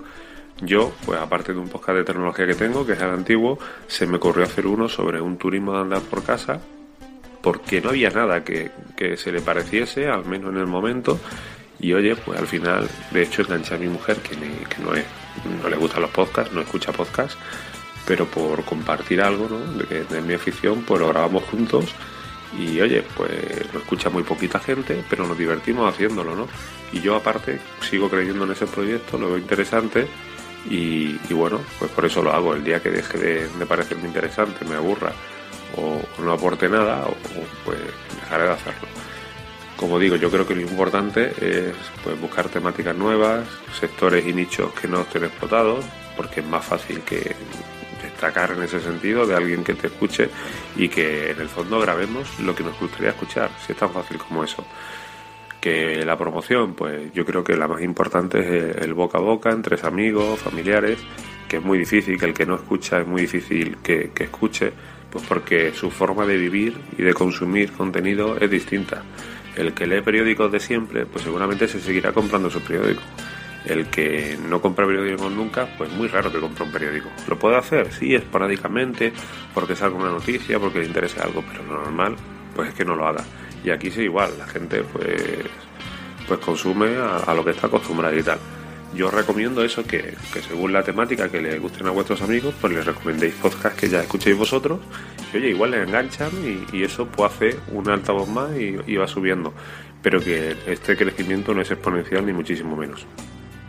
Y nada más, yo creo que todo lo que se haga a favor del podcasting está bien, pero como también comentaba alguno por ahí, tampoco es una cosa que me, no sé, que me vaya la vida en ello, ¿no? Yo grabo porque me gusta, escucho porque lo que hacéis o lo que hacen algunos podcasters me interesa y, bueno, y ya está, o sea, no tengo más pretensión que, esa. Y luego, pues decir que hay mucha gente que nos escucha, a todos, y algunos se comparten con unos podcasts, otros no, pero que hay mucha gente que escucha y ni interactúa contigo con Twitter, ni, ni te dice que te escucha, ni va a grabar en su vida y esa gente, pues bueno, mm, yo creo que si le estamos aportando contenido, pues esa gente es, eh, feliz o se siente satisfecha con, con este trabajo que, le hacemos, ¿no? Y yo creo que eso también es gratificante. Te escuche una persona o te escuche 3.000. Yo creo que, que, el número de las escuchas es verdad que te hace ilusión cuando, cuando la ves crecer, porque ves que, oye, que tu trabajo tiene una recompensa, tu, tu ego se satisface pero que tampoco es importante. O sea, mm, al final vuelvo a lo mismo. Lo importante es pasarlo bien con lo que se hace, hacerlo a gusto, no meterse con nadie, disfrutar. Si en el fondo esto es un hobby y tenemos que disfrutar con ello y, no meternos en más, problemas. Dicho lo cual, muchas gracias por esta oportunidad. Eh, mi apoyo incondicional a todos los que grabáis eh, de forma altruista, por amor a, a los contenidos, por amor a compartir también mi, enhorabuena a todos los que escuchamos podcast, a todos los que escucháis podcast, porque creo que os enriquecéis con ese conocimiento que hacemos entre todos, o ese entretenimiento. Creo que, todo lo que sea compartir y, aprender, pues son cosas geniales. Y nada más, esa es mi aportación hasta ahora. Buena idea esta de, de Sune, la verdad que este hombre siempre nos está liando, pero que yo creo que, que tiene cosas, es un tío bastante movido, pero de vez en cuando tiene esa idea brillante que quizás no se nos ocurren a otros. Y oye, siempre eh, no, se cansa. Yo no sé cómo este hombre no se cansa de, aportar ideas, de, grabar. Y en el fondo sé que, que, es un enamorado del podcasting, que lo disfruta. Y nada, por eso también me he decidido colaborar grabando este audio. Así que nada, a ver qué dice el siguiente. Hasta luego.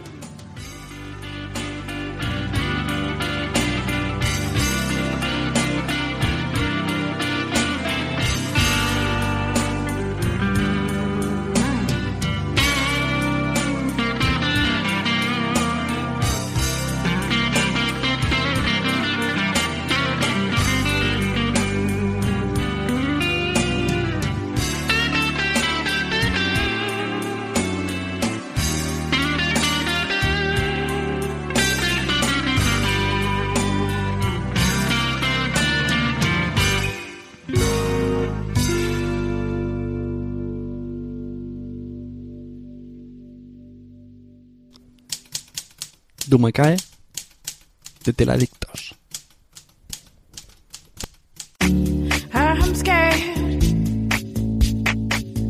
Un soneto me manda a hacer violante y en mi vida me he visto en tal aprieto.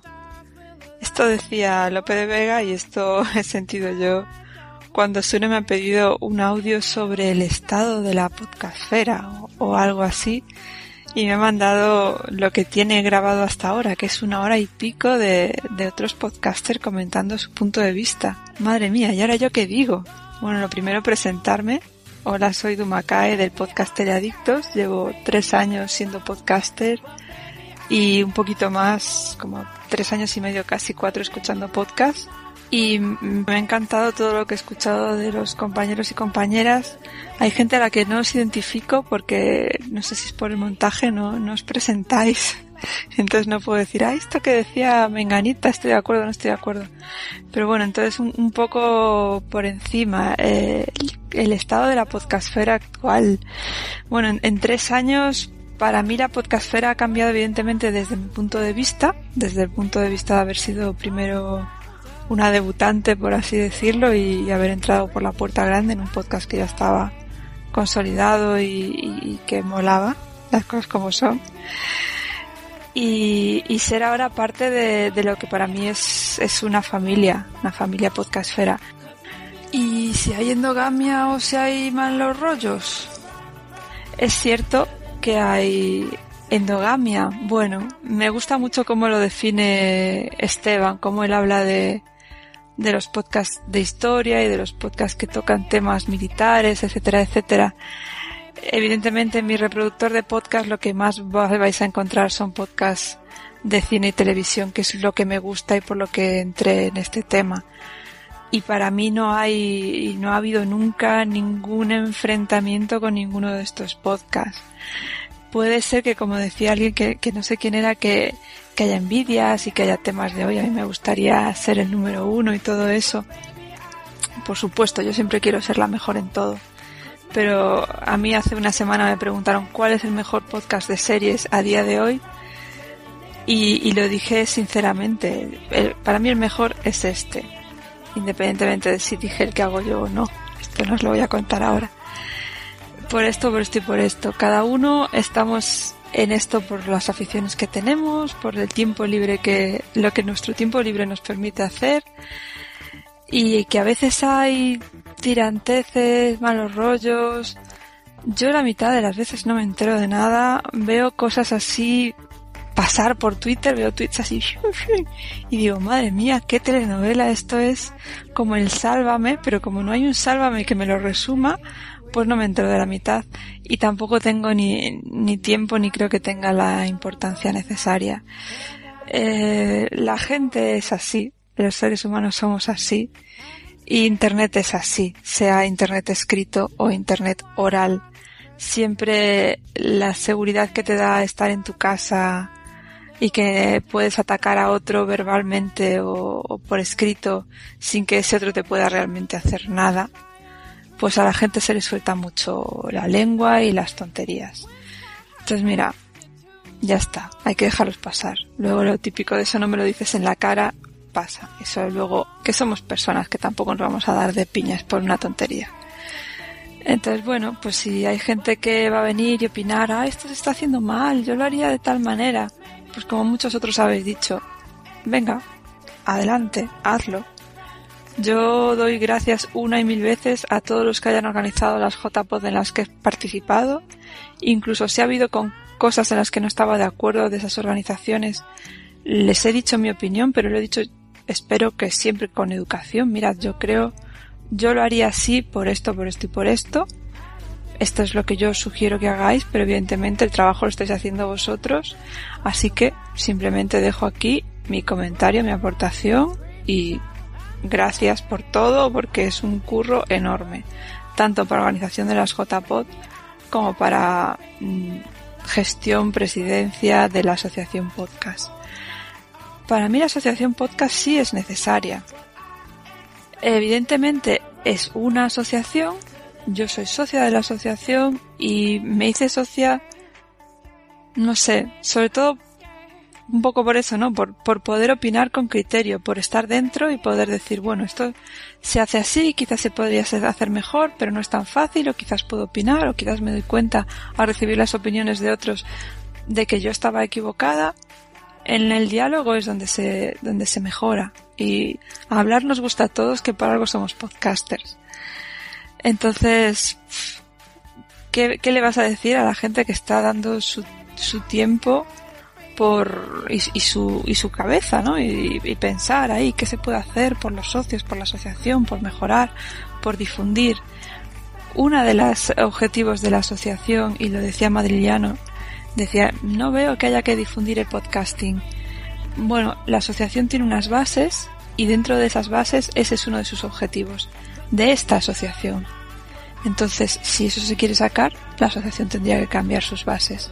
Y yo sí soy partidaria de, de difundir el podcasting principalmente porque es algo que me gusta muchísimo y cuando algo me gusta muchísimo yo se lo cuento a todo el mundo. Puede ser la tarta de manzana que hacen en la cafetería nueva que han abierto en la esquina de mi calle, o puede ser esto de los podcasts, o puede ser un blog que me ha parecido graciosísimo, o un programa de televisión difícil porque no pongo mucho la televisión, pero puede pasar, o lo que sea. Por eso sí soy partidaria de dar difusión al, al podcasting. Y creo que eso se está consiguiendo. Creo que el, el, la podcastfera actual es mucho más grande que cuando yo entré y evidentemente mucho más grande que cuando empezó Joaquín, por ejemplo. Y, y me gustaría que siguiera creciendo por, por eso, porque es algo que me gusta, es algo que es, que es diferente, eh, que como decía otra chica que no sé quién es, eh, te da total libertad, tanto como oyente como podcaster, hacerlo como te dé la gana, escucharlo como te dé la gana. Si quiero lo escucho hoy, si no, no quiero no lo escucho nunca más, no tengo por qué darle explicaciones a nadie. Y a quien le guste mi podcast que lo escuche y a quien no, pues lo siento, mi podcast es este y yo lo hago como a mí me sale del micrófono. Y ya está. Y, y no sé, no sé qué más deciros. Si hacia dónde vamos y hacia dónde venimos es difícil. Yo, tampoco tengo la, visión de la podcastfera total eh, ni, ni me estoy acordando de algo que decía también esta chica que no sé quién es eh, de que tenemos que hacer nuestros podcasts pensando en que siempre hay una persona que es la que nos está escuchando por primera vez y no ser tan endogámicos y hablar solo a nuestros amigos que son también podcasters y que son los que nos eh, mandan audios, etcétera. Mi experiencia con, con nuestro podcast es eh, primero que el, el oyente que yo percibo es el oyente que me dice algo. Veo la cifra de descargas, que es evidentemente muchísimo mayor que los cuatro comentarios que podamos tener, pero es el oyente que yo percibo. Y ese oyente en muchas ocasiones es podcaster yo no me concentro en los podcasters que me escuchan, pero evidentemente tengo tendencia a escuchar al oyente que me contesta, eh, sea podcaster o no. Se da la circunstancia de que muchos son podcasters, quizás porque el propio podcaster se da cuenta de, de, lo bien que sienta tener ese feedback. Y yo misma doy feedback a los podcasts que escucho por eso. Y en cuanto me piden algo, vamos, ahí estoy mándame un audio, mándame una promo, mándame, pues saco el micrófono y se lo grabo, porque sé lo importante que es para un podcaster que estás ahí en tu casa con tu micrófono, la mayoría ni siquiera grabamos con nuestros compañeros delante, sentir eh, ese, esa respuesta de, de la gente que te escucha. Entonces es inevitable, en cierto modo, grabar para esos que tú tienes presentes porque son los que te contestan, y es inevitable también caer en los mismos chascarrillos, que siempre estás grabando con la misma gente y pues hay como ya las bromas internas, por lo menos a nosotros en Teledictos nos pasa mucho. Y yo lo compararía con, por ejemplo, eh, tienes tu, tu cuadrilla de toda la vida, ¿no? De, de tu ciudad, tu pandilla, y de repente te viene a, a visitar alguien de fuera, alguien que conoces, pues, suponte, un, un amigo podcaster que viene a tu ciudad, ¿no? Y, dices, venga, vente con nosotros de cañas con, con mi, con mi pandilla. Pues se va a encontrar con un montón de, de chascarrillos y de historias que, que no va a entender porque vosotros sois amigos de hace 10, 15, 20 años y, y entonces a lo mejor hay que estar todo el rato parando y explicarle, no, esta broma la hacemos porque Lorena hace 15 años le pegó una bofetada a uno en un bar. Esto puede ser que haya pasado incluso.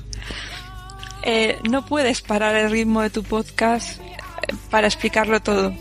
A veces el oyente tiene que subirse en marcha. No puede ser tan cerrado que el oyente diga, mira, yo no me entero, de este carro me bajo. Pero es, es es difícil encontrar ese equilibrio. Esto es algo que hablaba con, con Emilcar en las últimas JPod, que es, es importante presentarse e introducir y decir, este es un podcast de tal, pero luego el podcast también yo creo que tiene que fluir y que tiene que tener un ritmo y que si te paras a explicarlo todo, pues eh, a lo mejor los que se te bajan son los que ya saben todas las anécdotas y todos los chascarrillos y no necesitan que se lo expliques de cada vez. Y me estoy desviando un poco del tema de que, del que nos pedía Sune del estado de la podcastfera, pero bueno, la verdad es que este audio encadenado me, me ha gustado muchísimo. Cada persona que ha hablado ha aportado algo que me ha parecido fantástico y muy interesante y lo siento si estoy muy entusiasmada, pero es que vengo aquí como con el subidón y, realmente no sé si yo puedo aportar algo más o ya está todo dicho. Siempre tengo la sensación de que, de que todo el mundo lo ha dicho ya y, y solo me estoy repitiendo, pero bueno. Yo la podcastfera la veo bien, la veo creciendo, espero que siga creciendo, espero poder aportar mi pequeño granito de arena desde mi esquinita. O a lo mejor eh, pasado mañana resulta que no tengo tiempo a más, que es algo que me está pasando también como oyente, que es cada vez tengo, cada vez hay más podcasts que me gustaría escuchar, conozco podcasters, conozco gente, los veo por Twitter y digo, ostras, me lo apunto, me suscribo y tengo cero tiempo para escucharlos y a lo mejor llega el día que, que lo que no tendré tiempo será para hacer mi, mi propio podcast, pero bueno, pues como, como pasó conmigo, le pasaré el testigo al siguiente y espero que, que la podcastfera siga ahí y, como oyente evidentemente o, casi seguro que nunca me va a perder del todo. Y, y dar las gracias pues a, a, Sune y a todos los que estáis en, en, la asociación ahora y a todos los que estáis organizando las JPod ahora por todo vuestro esfuerzo y espero veros pronto. Y de corazón espero que las próximas no caigan en Galicia porque no tengo nada de tiempo pero evidentemente si pasara aquí estaría y nada, un beso y hasta la próxima.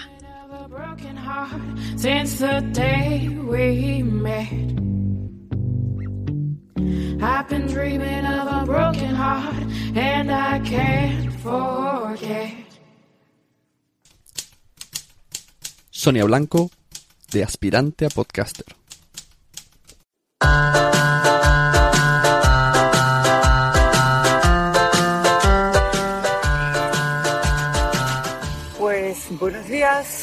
Sune y resto oyentes. Yo soy Sonia Blanco y mi podcast es eh, Aspirante Podcaster y tengo el impresionante honor de ser la que cierre esta ronda de eh, podcasters hablando de la podcastera. Tengo que decir que cuando Sune me lo propuso, pues eh, pensé aquello de, pero ¿qué me estás contando si ni siquiera sé cuál es mi estado, qué sé yo, de cuál es el estado de la podcastera? Pero bueno, él me propuso eh, eh, que hablara un poco de cuál era mi percepción de lo que había ido pasando a lo largo de todos estos años, recordándome que soy una de las viejunas de la podcastera. Y bueno, pues aquí estamos, después de haber escuchado. Quiero deciros que mm, eso que oís de fondo es el sonido del mar y del aire. Siento si está resultando molesto, pero es que no sé si no cuando iba a encontrar un, un huequito para grabar este audio. Deciros, pues, eh, retomando el tema, que eso, que me ha resultado muy interesante escuchar las reflexiones de todos los compañeros y ver un poco cuál era la percepción que ellos tenían, sobre todo del momento actual. Y, y me he quedado un poco sorprendida, sobre todo por, por esa desafección que hay, ese desencanto que hay, ese run run eh, que habla de la, de la endogamia. Eh, hemos tenido todas las opiniones al respecto y yo no puedo aportar mucho más que no sea lo que es mi propia percepción o cómo he vivido yo ese tema que parece ser que está permanentemente eh, revoloteando. Y he de deciros, como han dicho algunos compañeros también a lo largo de toda esta reflexión, que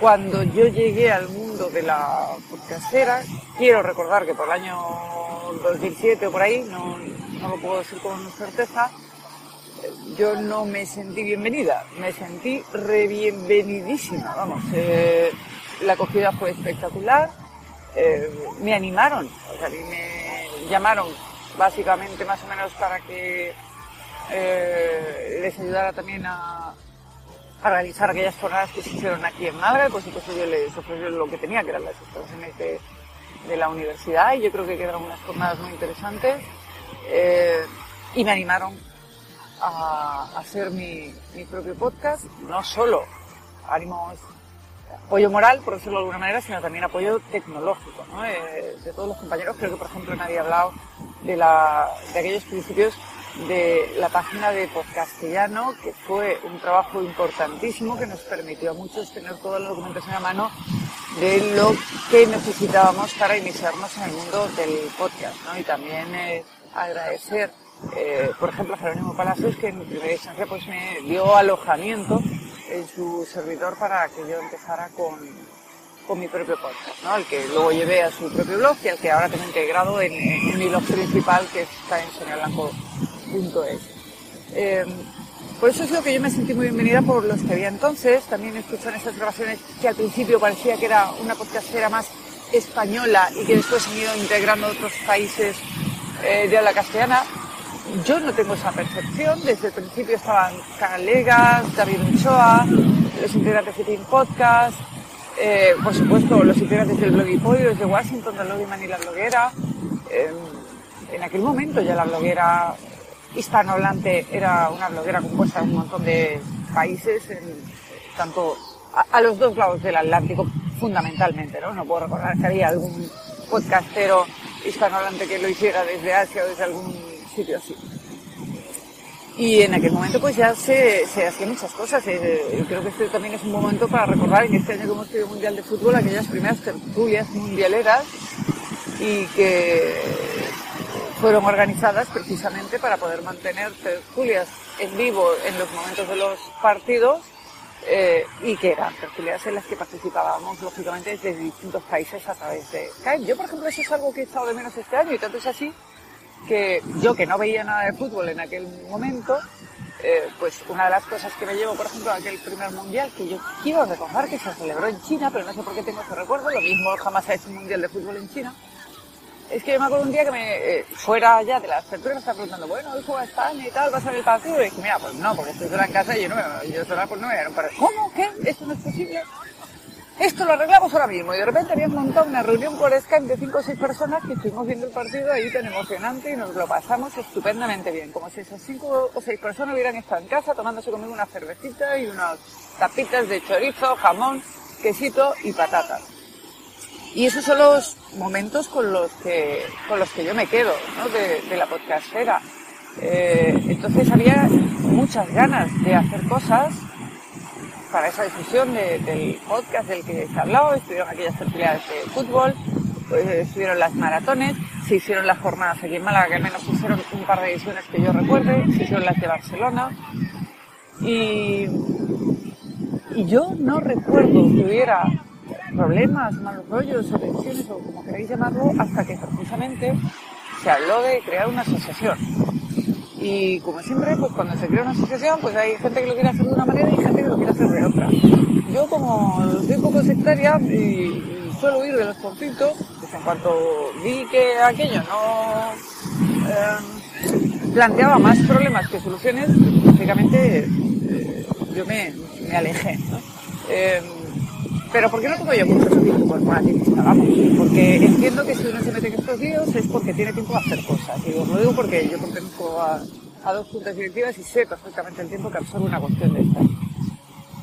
Y yo pues eh, era un momento en el que yo no podía dedicar tiempo. Yo entiendo que a esas cosas entras para dedicar tiempo. El problema que en aquel momento es que, como pasa ¿no? en todo tipo de asociaciones, esto no es algo exclusivo de la asociación de podcast, es que hay gente que quiere figurar pero que no le apetece tanto trabajar.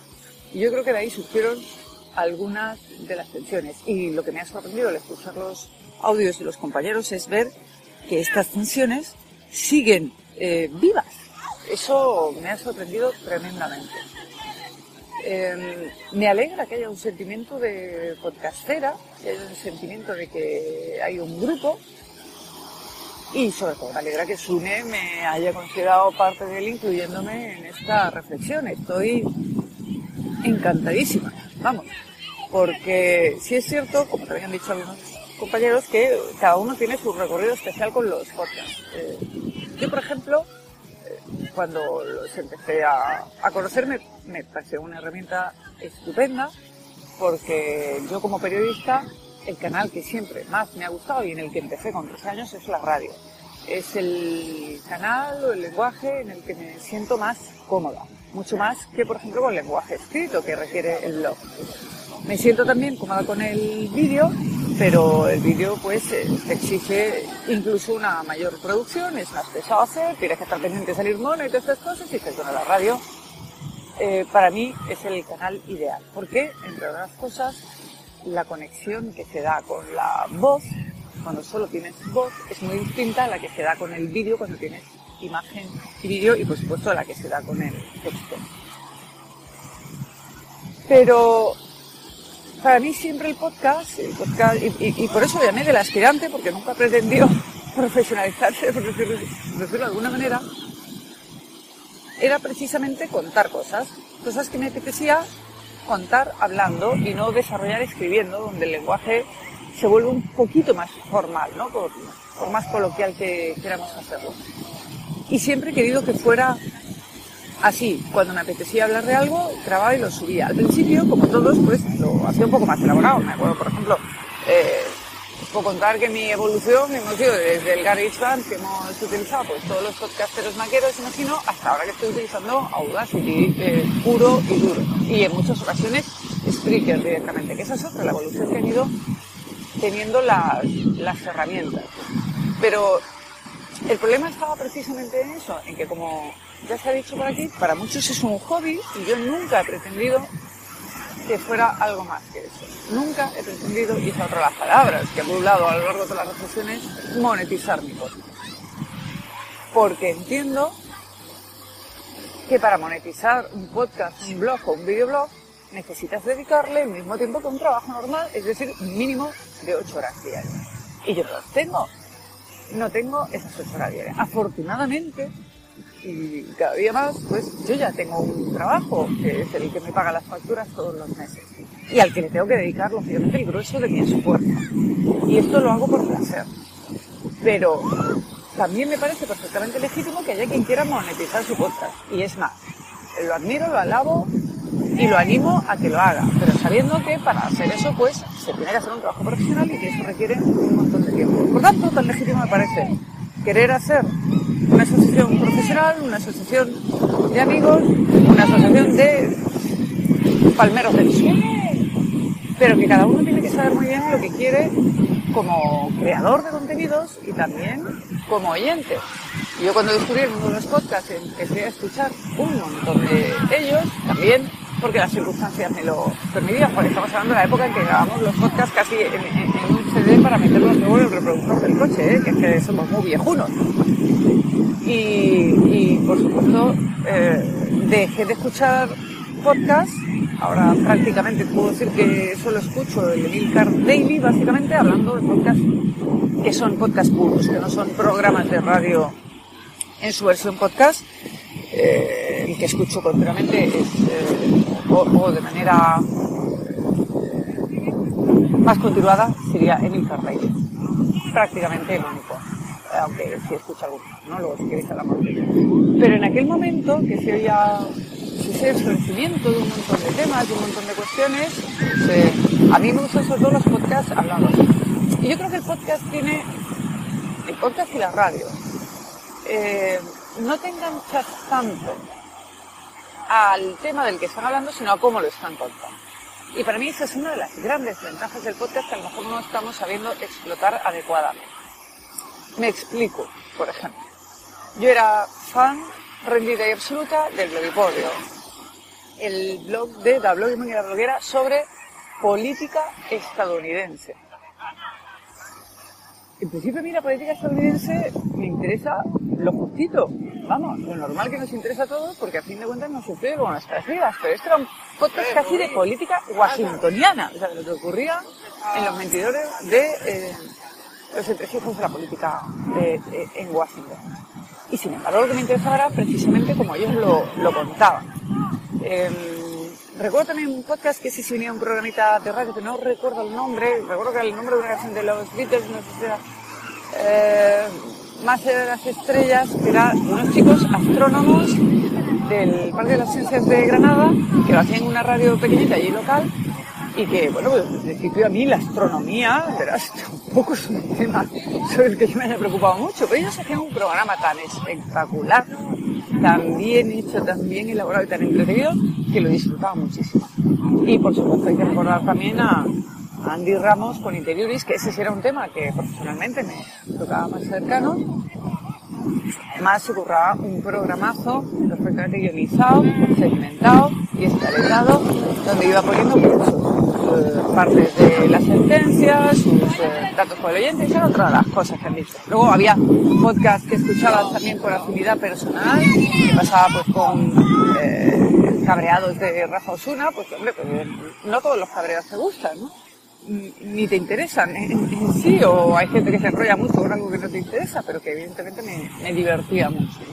Y, cuando quería escuchar música, porque yo, por ejemplo, no soy de las personas que puede estar trabajando y escuchando la radio, la, atención no me da para tanto. Entonces yo, eh, como mucho, podía escuchar eh, trabajando podcast de música y estábamos con fusión de Francia Saavedra y por supuesto Canto Bellas también de, de Balisay. Eh, y para mí era fundamental en aquel momento, y es una pena que esto se haya perdido, el podcast de Pink Podcast, con Paco Portero y sus compañeros, que vais a perdonar, pero ya sabéis que yo para los nombres soy un desastre, eh, y que hicieron una recopilación precisamente de cómo iban los podcasts eh, avanzando en sus episodios y sobre todo ese apartado de nuevos podcasts que iban surgiendo que en aquel momento era muy necesario, pero que yo creo que también lo sería. Y que ya era un podcast en aquel momento internacional y tanto cuando se, hacía desde tres países eh, diferentes, ¿no? Los tres integrantes eran, eh, pues, eh, creo que alguien de Estados Unidos, Paco Portero de Almería y creo que había alguien de algún país sudamericano, pero que tengo memoria de pez. ¿Para qué, ¿Para qué nos vamos a engañar? Y yo creo que aquel fue un momento muy creativo, muy bonito, en el que había muchas cosas, había podcast, eh, recuerdo incluso de religión, había podcast de los temas más insospechados, y veo que esa frescura en cierto modo sigue. Me ha sorprendido mucho escuchar a los compañeros descubrir que había podcast de historia militar, y me ha parecido fascinante, porque, bueno, pues creo que no es un tema que a mí me llame mucho la atención, pero que entiendo que sí tiene una audiencia una audiencia clara. Y que precisamente esos son el tipo de contenidos que no sueles encontrar en la radio tradicional. Y si existe un programa en radio tradicional que hable de historia me lo contáis porque yo no tenía ni idea. Evidentemente luego hay temas que se repiten mucho, como se ha dicho, el tema de la televisión o del cine, son las visiones más comunes que todos tenemos y de las que todos hemos hablado. Y eso hace pues eso, pues que vayas escuchando podcast y que de repente eh, te canses, ¿no? Porque a mí pues un podcast de tele hace un especial de Buffy vampiros, pues no me interesa lo más mínimo. Otra cosa que me haga un especial, no sé, de Wire, de, o de Aaron Sorkin, entonces lo, lo escucharé encantada. Y no pasa nada. Es decir, Emil Cardelli hace un podcast diario, y yo cuando veo que va a volver a la reapertura, pues diario lo escucho porque me da igual, ¿no? Yo no soy usuario de apertura y tampoco necesito saber más. Afortunadamente ya Emil Cardelli tampoco va a seguir usando apertura, con lo cual ya no tendremos que aguantar más podcast de eso, o yo que sé, de la Nintendo. Pero hay otros, eh, eh, ese formato corto de, de en el que en el día te pone un poco eh, al tanto de lo que ha ocurrido en el mundo tecnológico, a mí me parece perfecto, porque cada vez me cuesta más escuchar podcasts largos porque no tengo ese tiempo de continuado. Ya me ha costado casi tres días escuchar el audio aquí de los compañeros sobre el estado de la, de la podcastera, que por cierto lo he hecho encantada y, y precisamente tardado tanto porque quería hacerlo dedicándole la constante atención. Entonces, lo dicho, para mí el, podcast y todo este tema de las nuevas tecnologías también es un tema de, experimentación. Eh, digo, desde aquel momento en el que yo llegué, en el que, bueno, ya teníamos RSS, pero mm, prácticamente hacía tres días que la gente se estaba haciendo los RSS a mano, por decirlo de alguna manera. Mm, yo he sido de las damnificadas de la desaparición de Blip TV, pero los tíos no avisaron de que iban a, a chapar el chiringuito con respecto al audio y ha sido, pues eh, se han perdido ahí un montón de, de podcasts y ahora estoy encantada en en Evox, tengo que decir, que, que, funcionan maravillosamente y hemos ido viendo surgir esos servicios que nos ofrecían. Eh, y vemos ahora también, por ejemplo, Spreaker, que me parece una herramienta estupenda para ese formato corto que tú quieres hacer un poco sobre la marcha y que no requiere prácticamente de, edición. Ya os digo, pues de aquellos podcasts que hacíamos con GarageBand, que, que le podíamos poner episodios, imágenes y monísimos y divinos de la muerte, hasta el momento actual en el que yo lo estoy haciendo con Audacity, con una edición mínima y donde lo que quiero es priorizar el contenido, donde lo que quiero es centrar el, en el contenido, que al final no nos olvidemos que es de eso de lo que se trata. Decía alguien también por ahí, no recuerdo si, si era Miguel Ángel, eh, que decía algo así como que debemos hacer los podcasts que nos gustaría escuchar. Y ahí la verdad yo no puedo estar más en desacuerdo. Yo no creo que fuera oyente de mi podcast, curiosamente. Eh, ni, ni, creo que tenga por qué serlo. Yo en el podcast hablo de lo que me apetece y luego escucho lo que me apetece, que en algunos casos puede coincidir o puede no coincidir. Eh, yo creo que tenemos que hacer podcast sin pensar en la audiencia, podcast sin pensar si nos van a escuchar o no nos van a escuchar. Eso ya llegará por descontado. Evidentemente no va a tener la misma audiencia un podcast de fútbol que un podcast sobre orquídeas salvajes. Porque no hay tanta gente interesada en las orquídeas salvajes. O por sí, yo no lo sé. Pero lo importante es eso. Y lo importante es que nosotros nos sintamos a gusto con lo que estamos haciendo y que lo disfrutemos. Y si encima luego alguien va y se toma la molestia, pues eso de hacerte un comentario, de ir a conocerte a unas jornadas, o de mandarte un correo, o de tuitear el contenido de tu podcast, pues estupendo, bienvenido sea y a todos nos encanta. todos hemos tenido esa experiencia psicotrópica de que alguien llegue y te diga, oh, me encantó el episodio en el que hablabas de no sé qué, de no sé cuánto, y dices, Dios mío, alguien lo ha escuchado y se acuerda y te reconoce y te identifica. Y luego tenemos, lógicamente, nuestros oyentes eh, fieles a los que le debemos mucho, que en mi caso además a mí me gustaría eh, desde luego hacer este audio en el que creo que he mencionado a, todos los históricos de la podcastera, pero que donde creo que los oyentes tienen fundamental. Aquellos primeros oyentes que se tomaron la molestia de, averiguar qué era eso de los podcasts y de buscar podcasts sobre los temas que les interesaban. Y ahí tenemos a, Profesor Bacterio, que fue brevemente podcaster con Dablo Guimán y conmigo en, en Ciencia 3.0, pero que es el oyente más fiel que muchos podcasters. A mí a veces me sorprende, como yo soy bastante irregular, y a lo mejor me quiero un mes sin hacer un podcast y de repente saco uno y tal, pues a veces siempre le he puesto un mensajito de eh, hay una sorpresita para ti en iTunes y tal, y me dice, genial, si ya lo he escuchado, y digo, el tío, más rápido, mm, lo escucha antes prácticamente de que se descargue. Eh, su trabajo se lo permite y, y, y, él es muy fiel a los podcasts que escucha habitualmente. Y esos oyentes son los que muchas veces también te animan a, a seguir, ¿no? Los que te escuchan, aunque a veces no te, no te comenten, pero en un momento dado pues te dicen, oye, qué bien te quedó eso. Me sorprendió ayer Sune diciendo que había escuchado el, podcast, el tecno con, con Sebas Oliva. Y dices, madre mía, si ya prácticamente ni me acuerdo, me preguntaba por algo que habíamos comentado allí, digo, que no me acuerdo lo que he desayunado esta mañana, cómo voy a acordar de qué estábamos hablando allí, ¿no?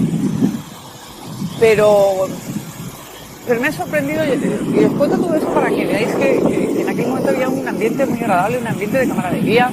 A mí cada vez que un podcaster eh, me ha pedido participar en, su podcast, lo he hecho encantada. Tengo que decir además que yo creo que he sido invitada a todas las jornadas de, de podcast o a casi todas y que desgraciadamente siempre hacen en un momento en el que me únicamente pilla en un momento de locura absoluta y hace tiempo que no he podido ir, o sea, creo que no voy a una zona de podcast desde las primeras en Barcelona, pero que ojalá pudiera ir y ojalá pudiera conocer a toda esta nueva jornada y ponerle cara a muchos de los que, de los que sigo, evidentemente.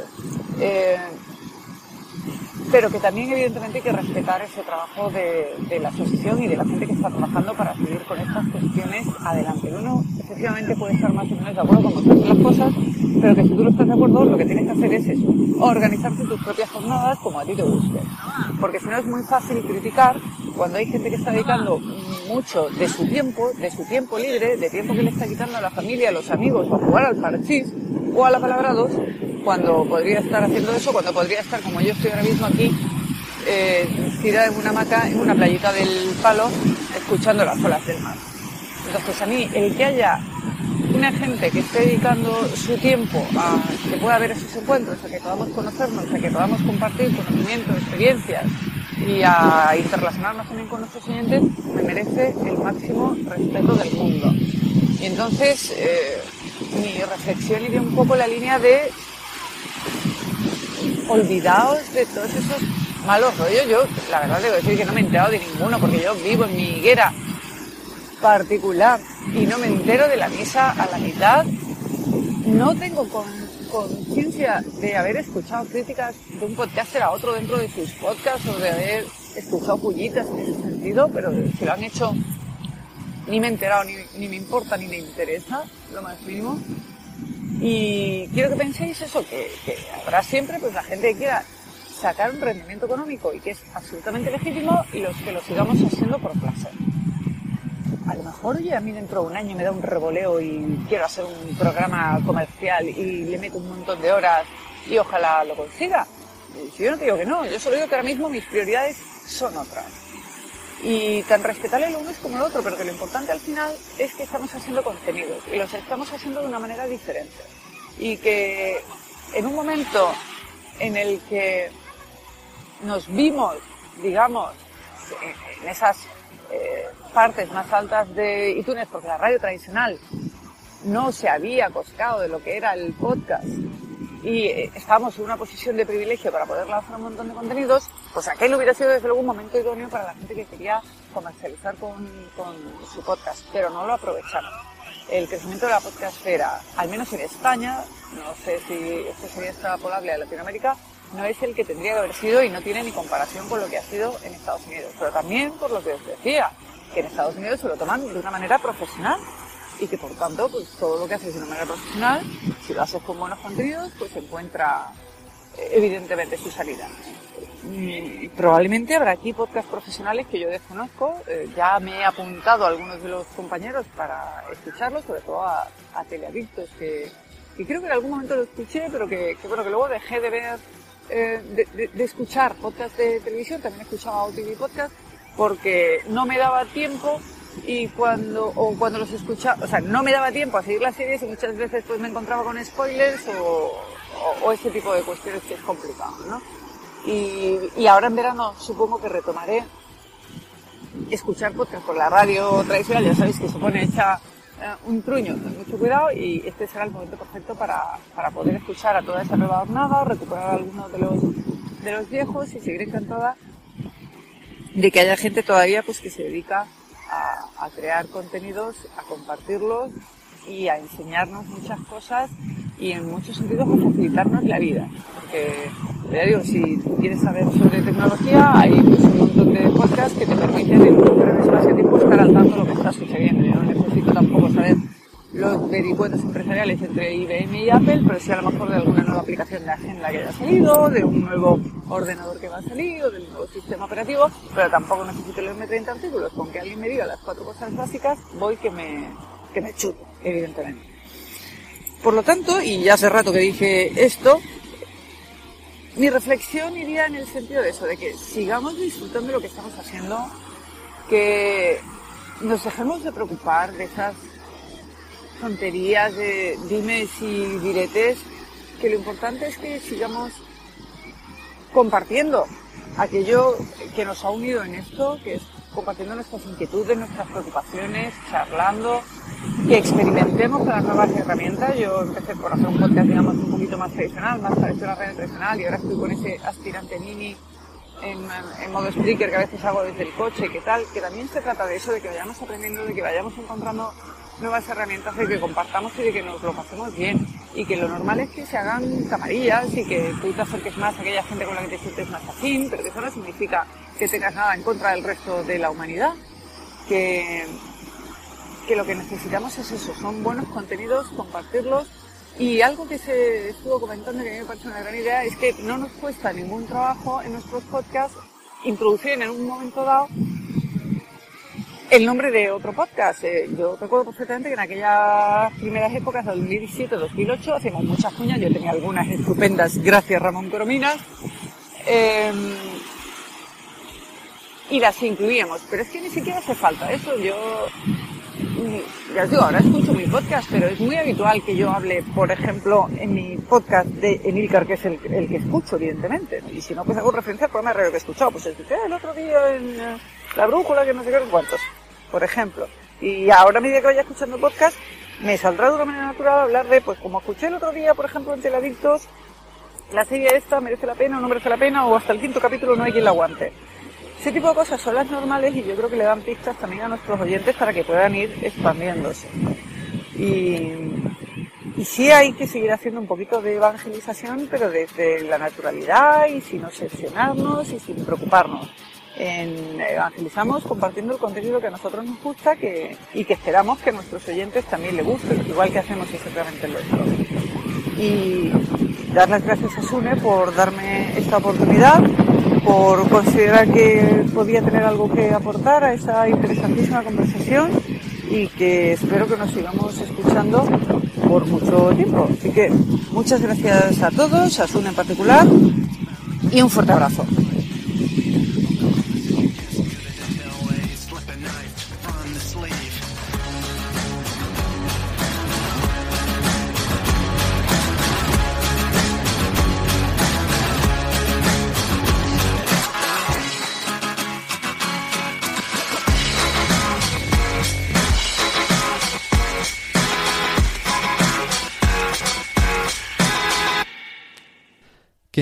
No ibais a aburriros para nada, nada. Y para finalizar, pues agradecer a toda esta pandilla de podcasters y mejor personas que se me han juntado en esta Sunecracia especial verano. Así que vamos a empezar a dar una ronda de agradecimientos con una frase de las que más me ha gustado de cada uno. Muchas gracias a Joaquín de Droidcast y nos deja una frase como el podcasting puede tener tantas asociaciones como quiera. Charblue de Tecnovidas nos decía la endogamia es virtual, no existe. Otto, Doto y Punto, muy calmadamente nos decía que el estado de la podcastfera es perfecta, porque sigues a quien quieres y no sigues a quien no quieres. Marian Santonja, de Fans Fiction, nos decía la ventaja y el peligro del podcast respecto a los blogs es que la capacidad comunicativa de la voz es mucho mayor que la del texto y por eso nos afecta tanto, para mal o para bien.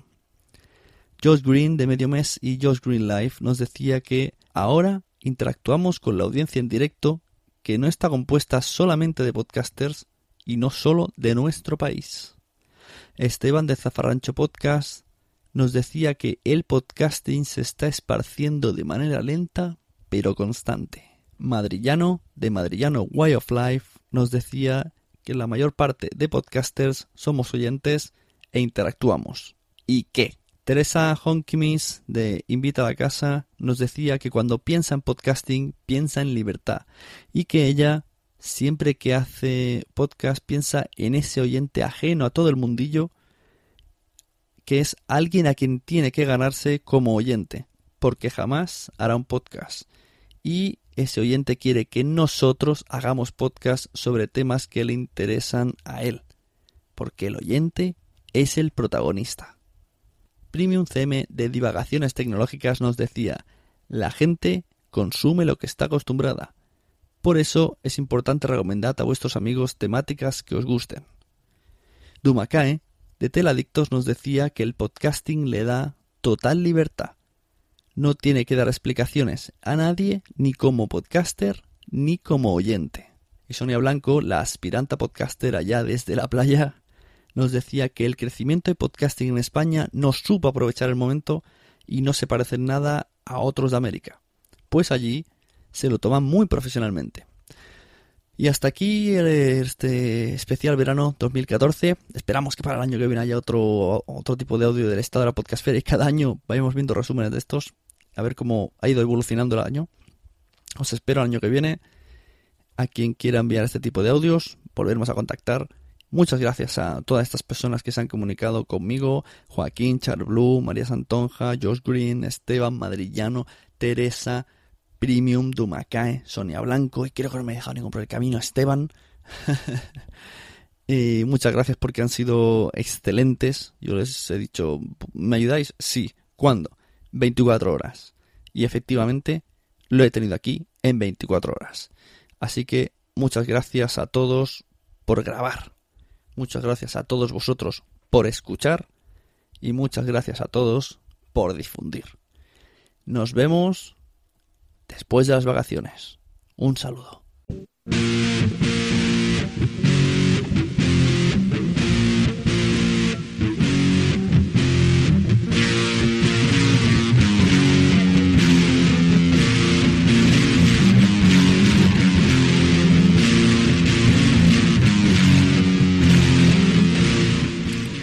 Recuerda lasunecracia.com si quieres leer la web. Email lasunecracia.gmail.com y allá donde me vieres deja pulgares y estrellitas, ¿no? Evox, iTunes, Spreaker. Lo dicho, muchas gracias. Nos vemos en los podcasts.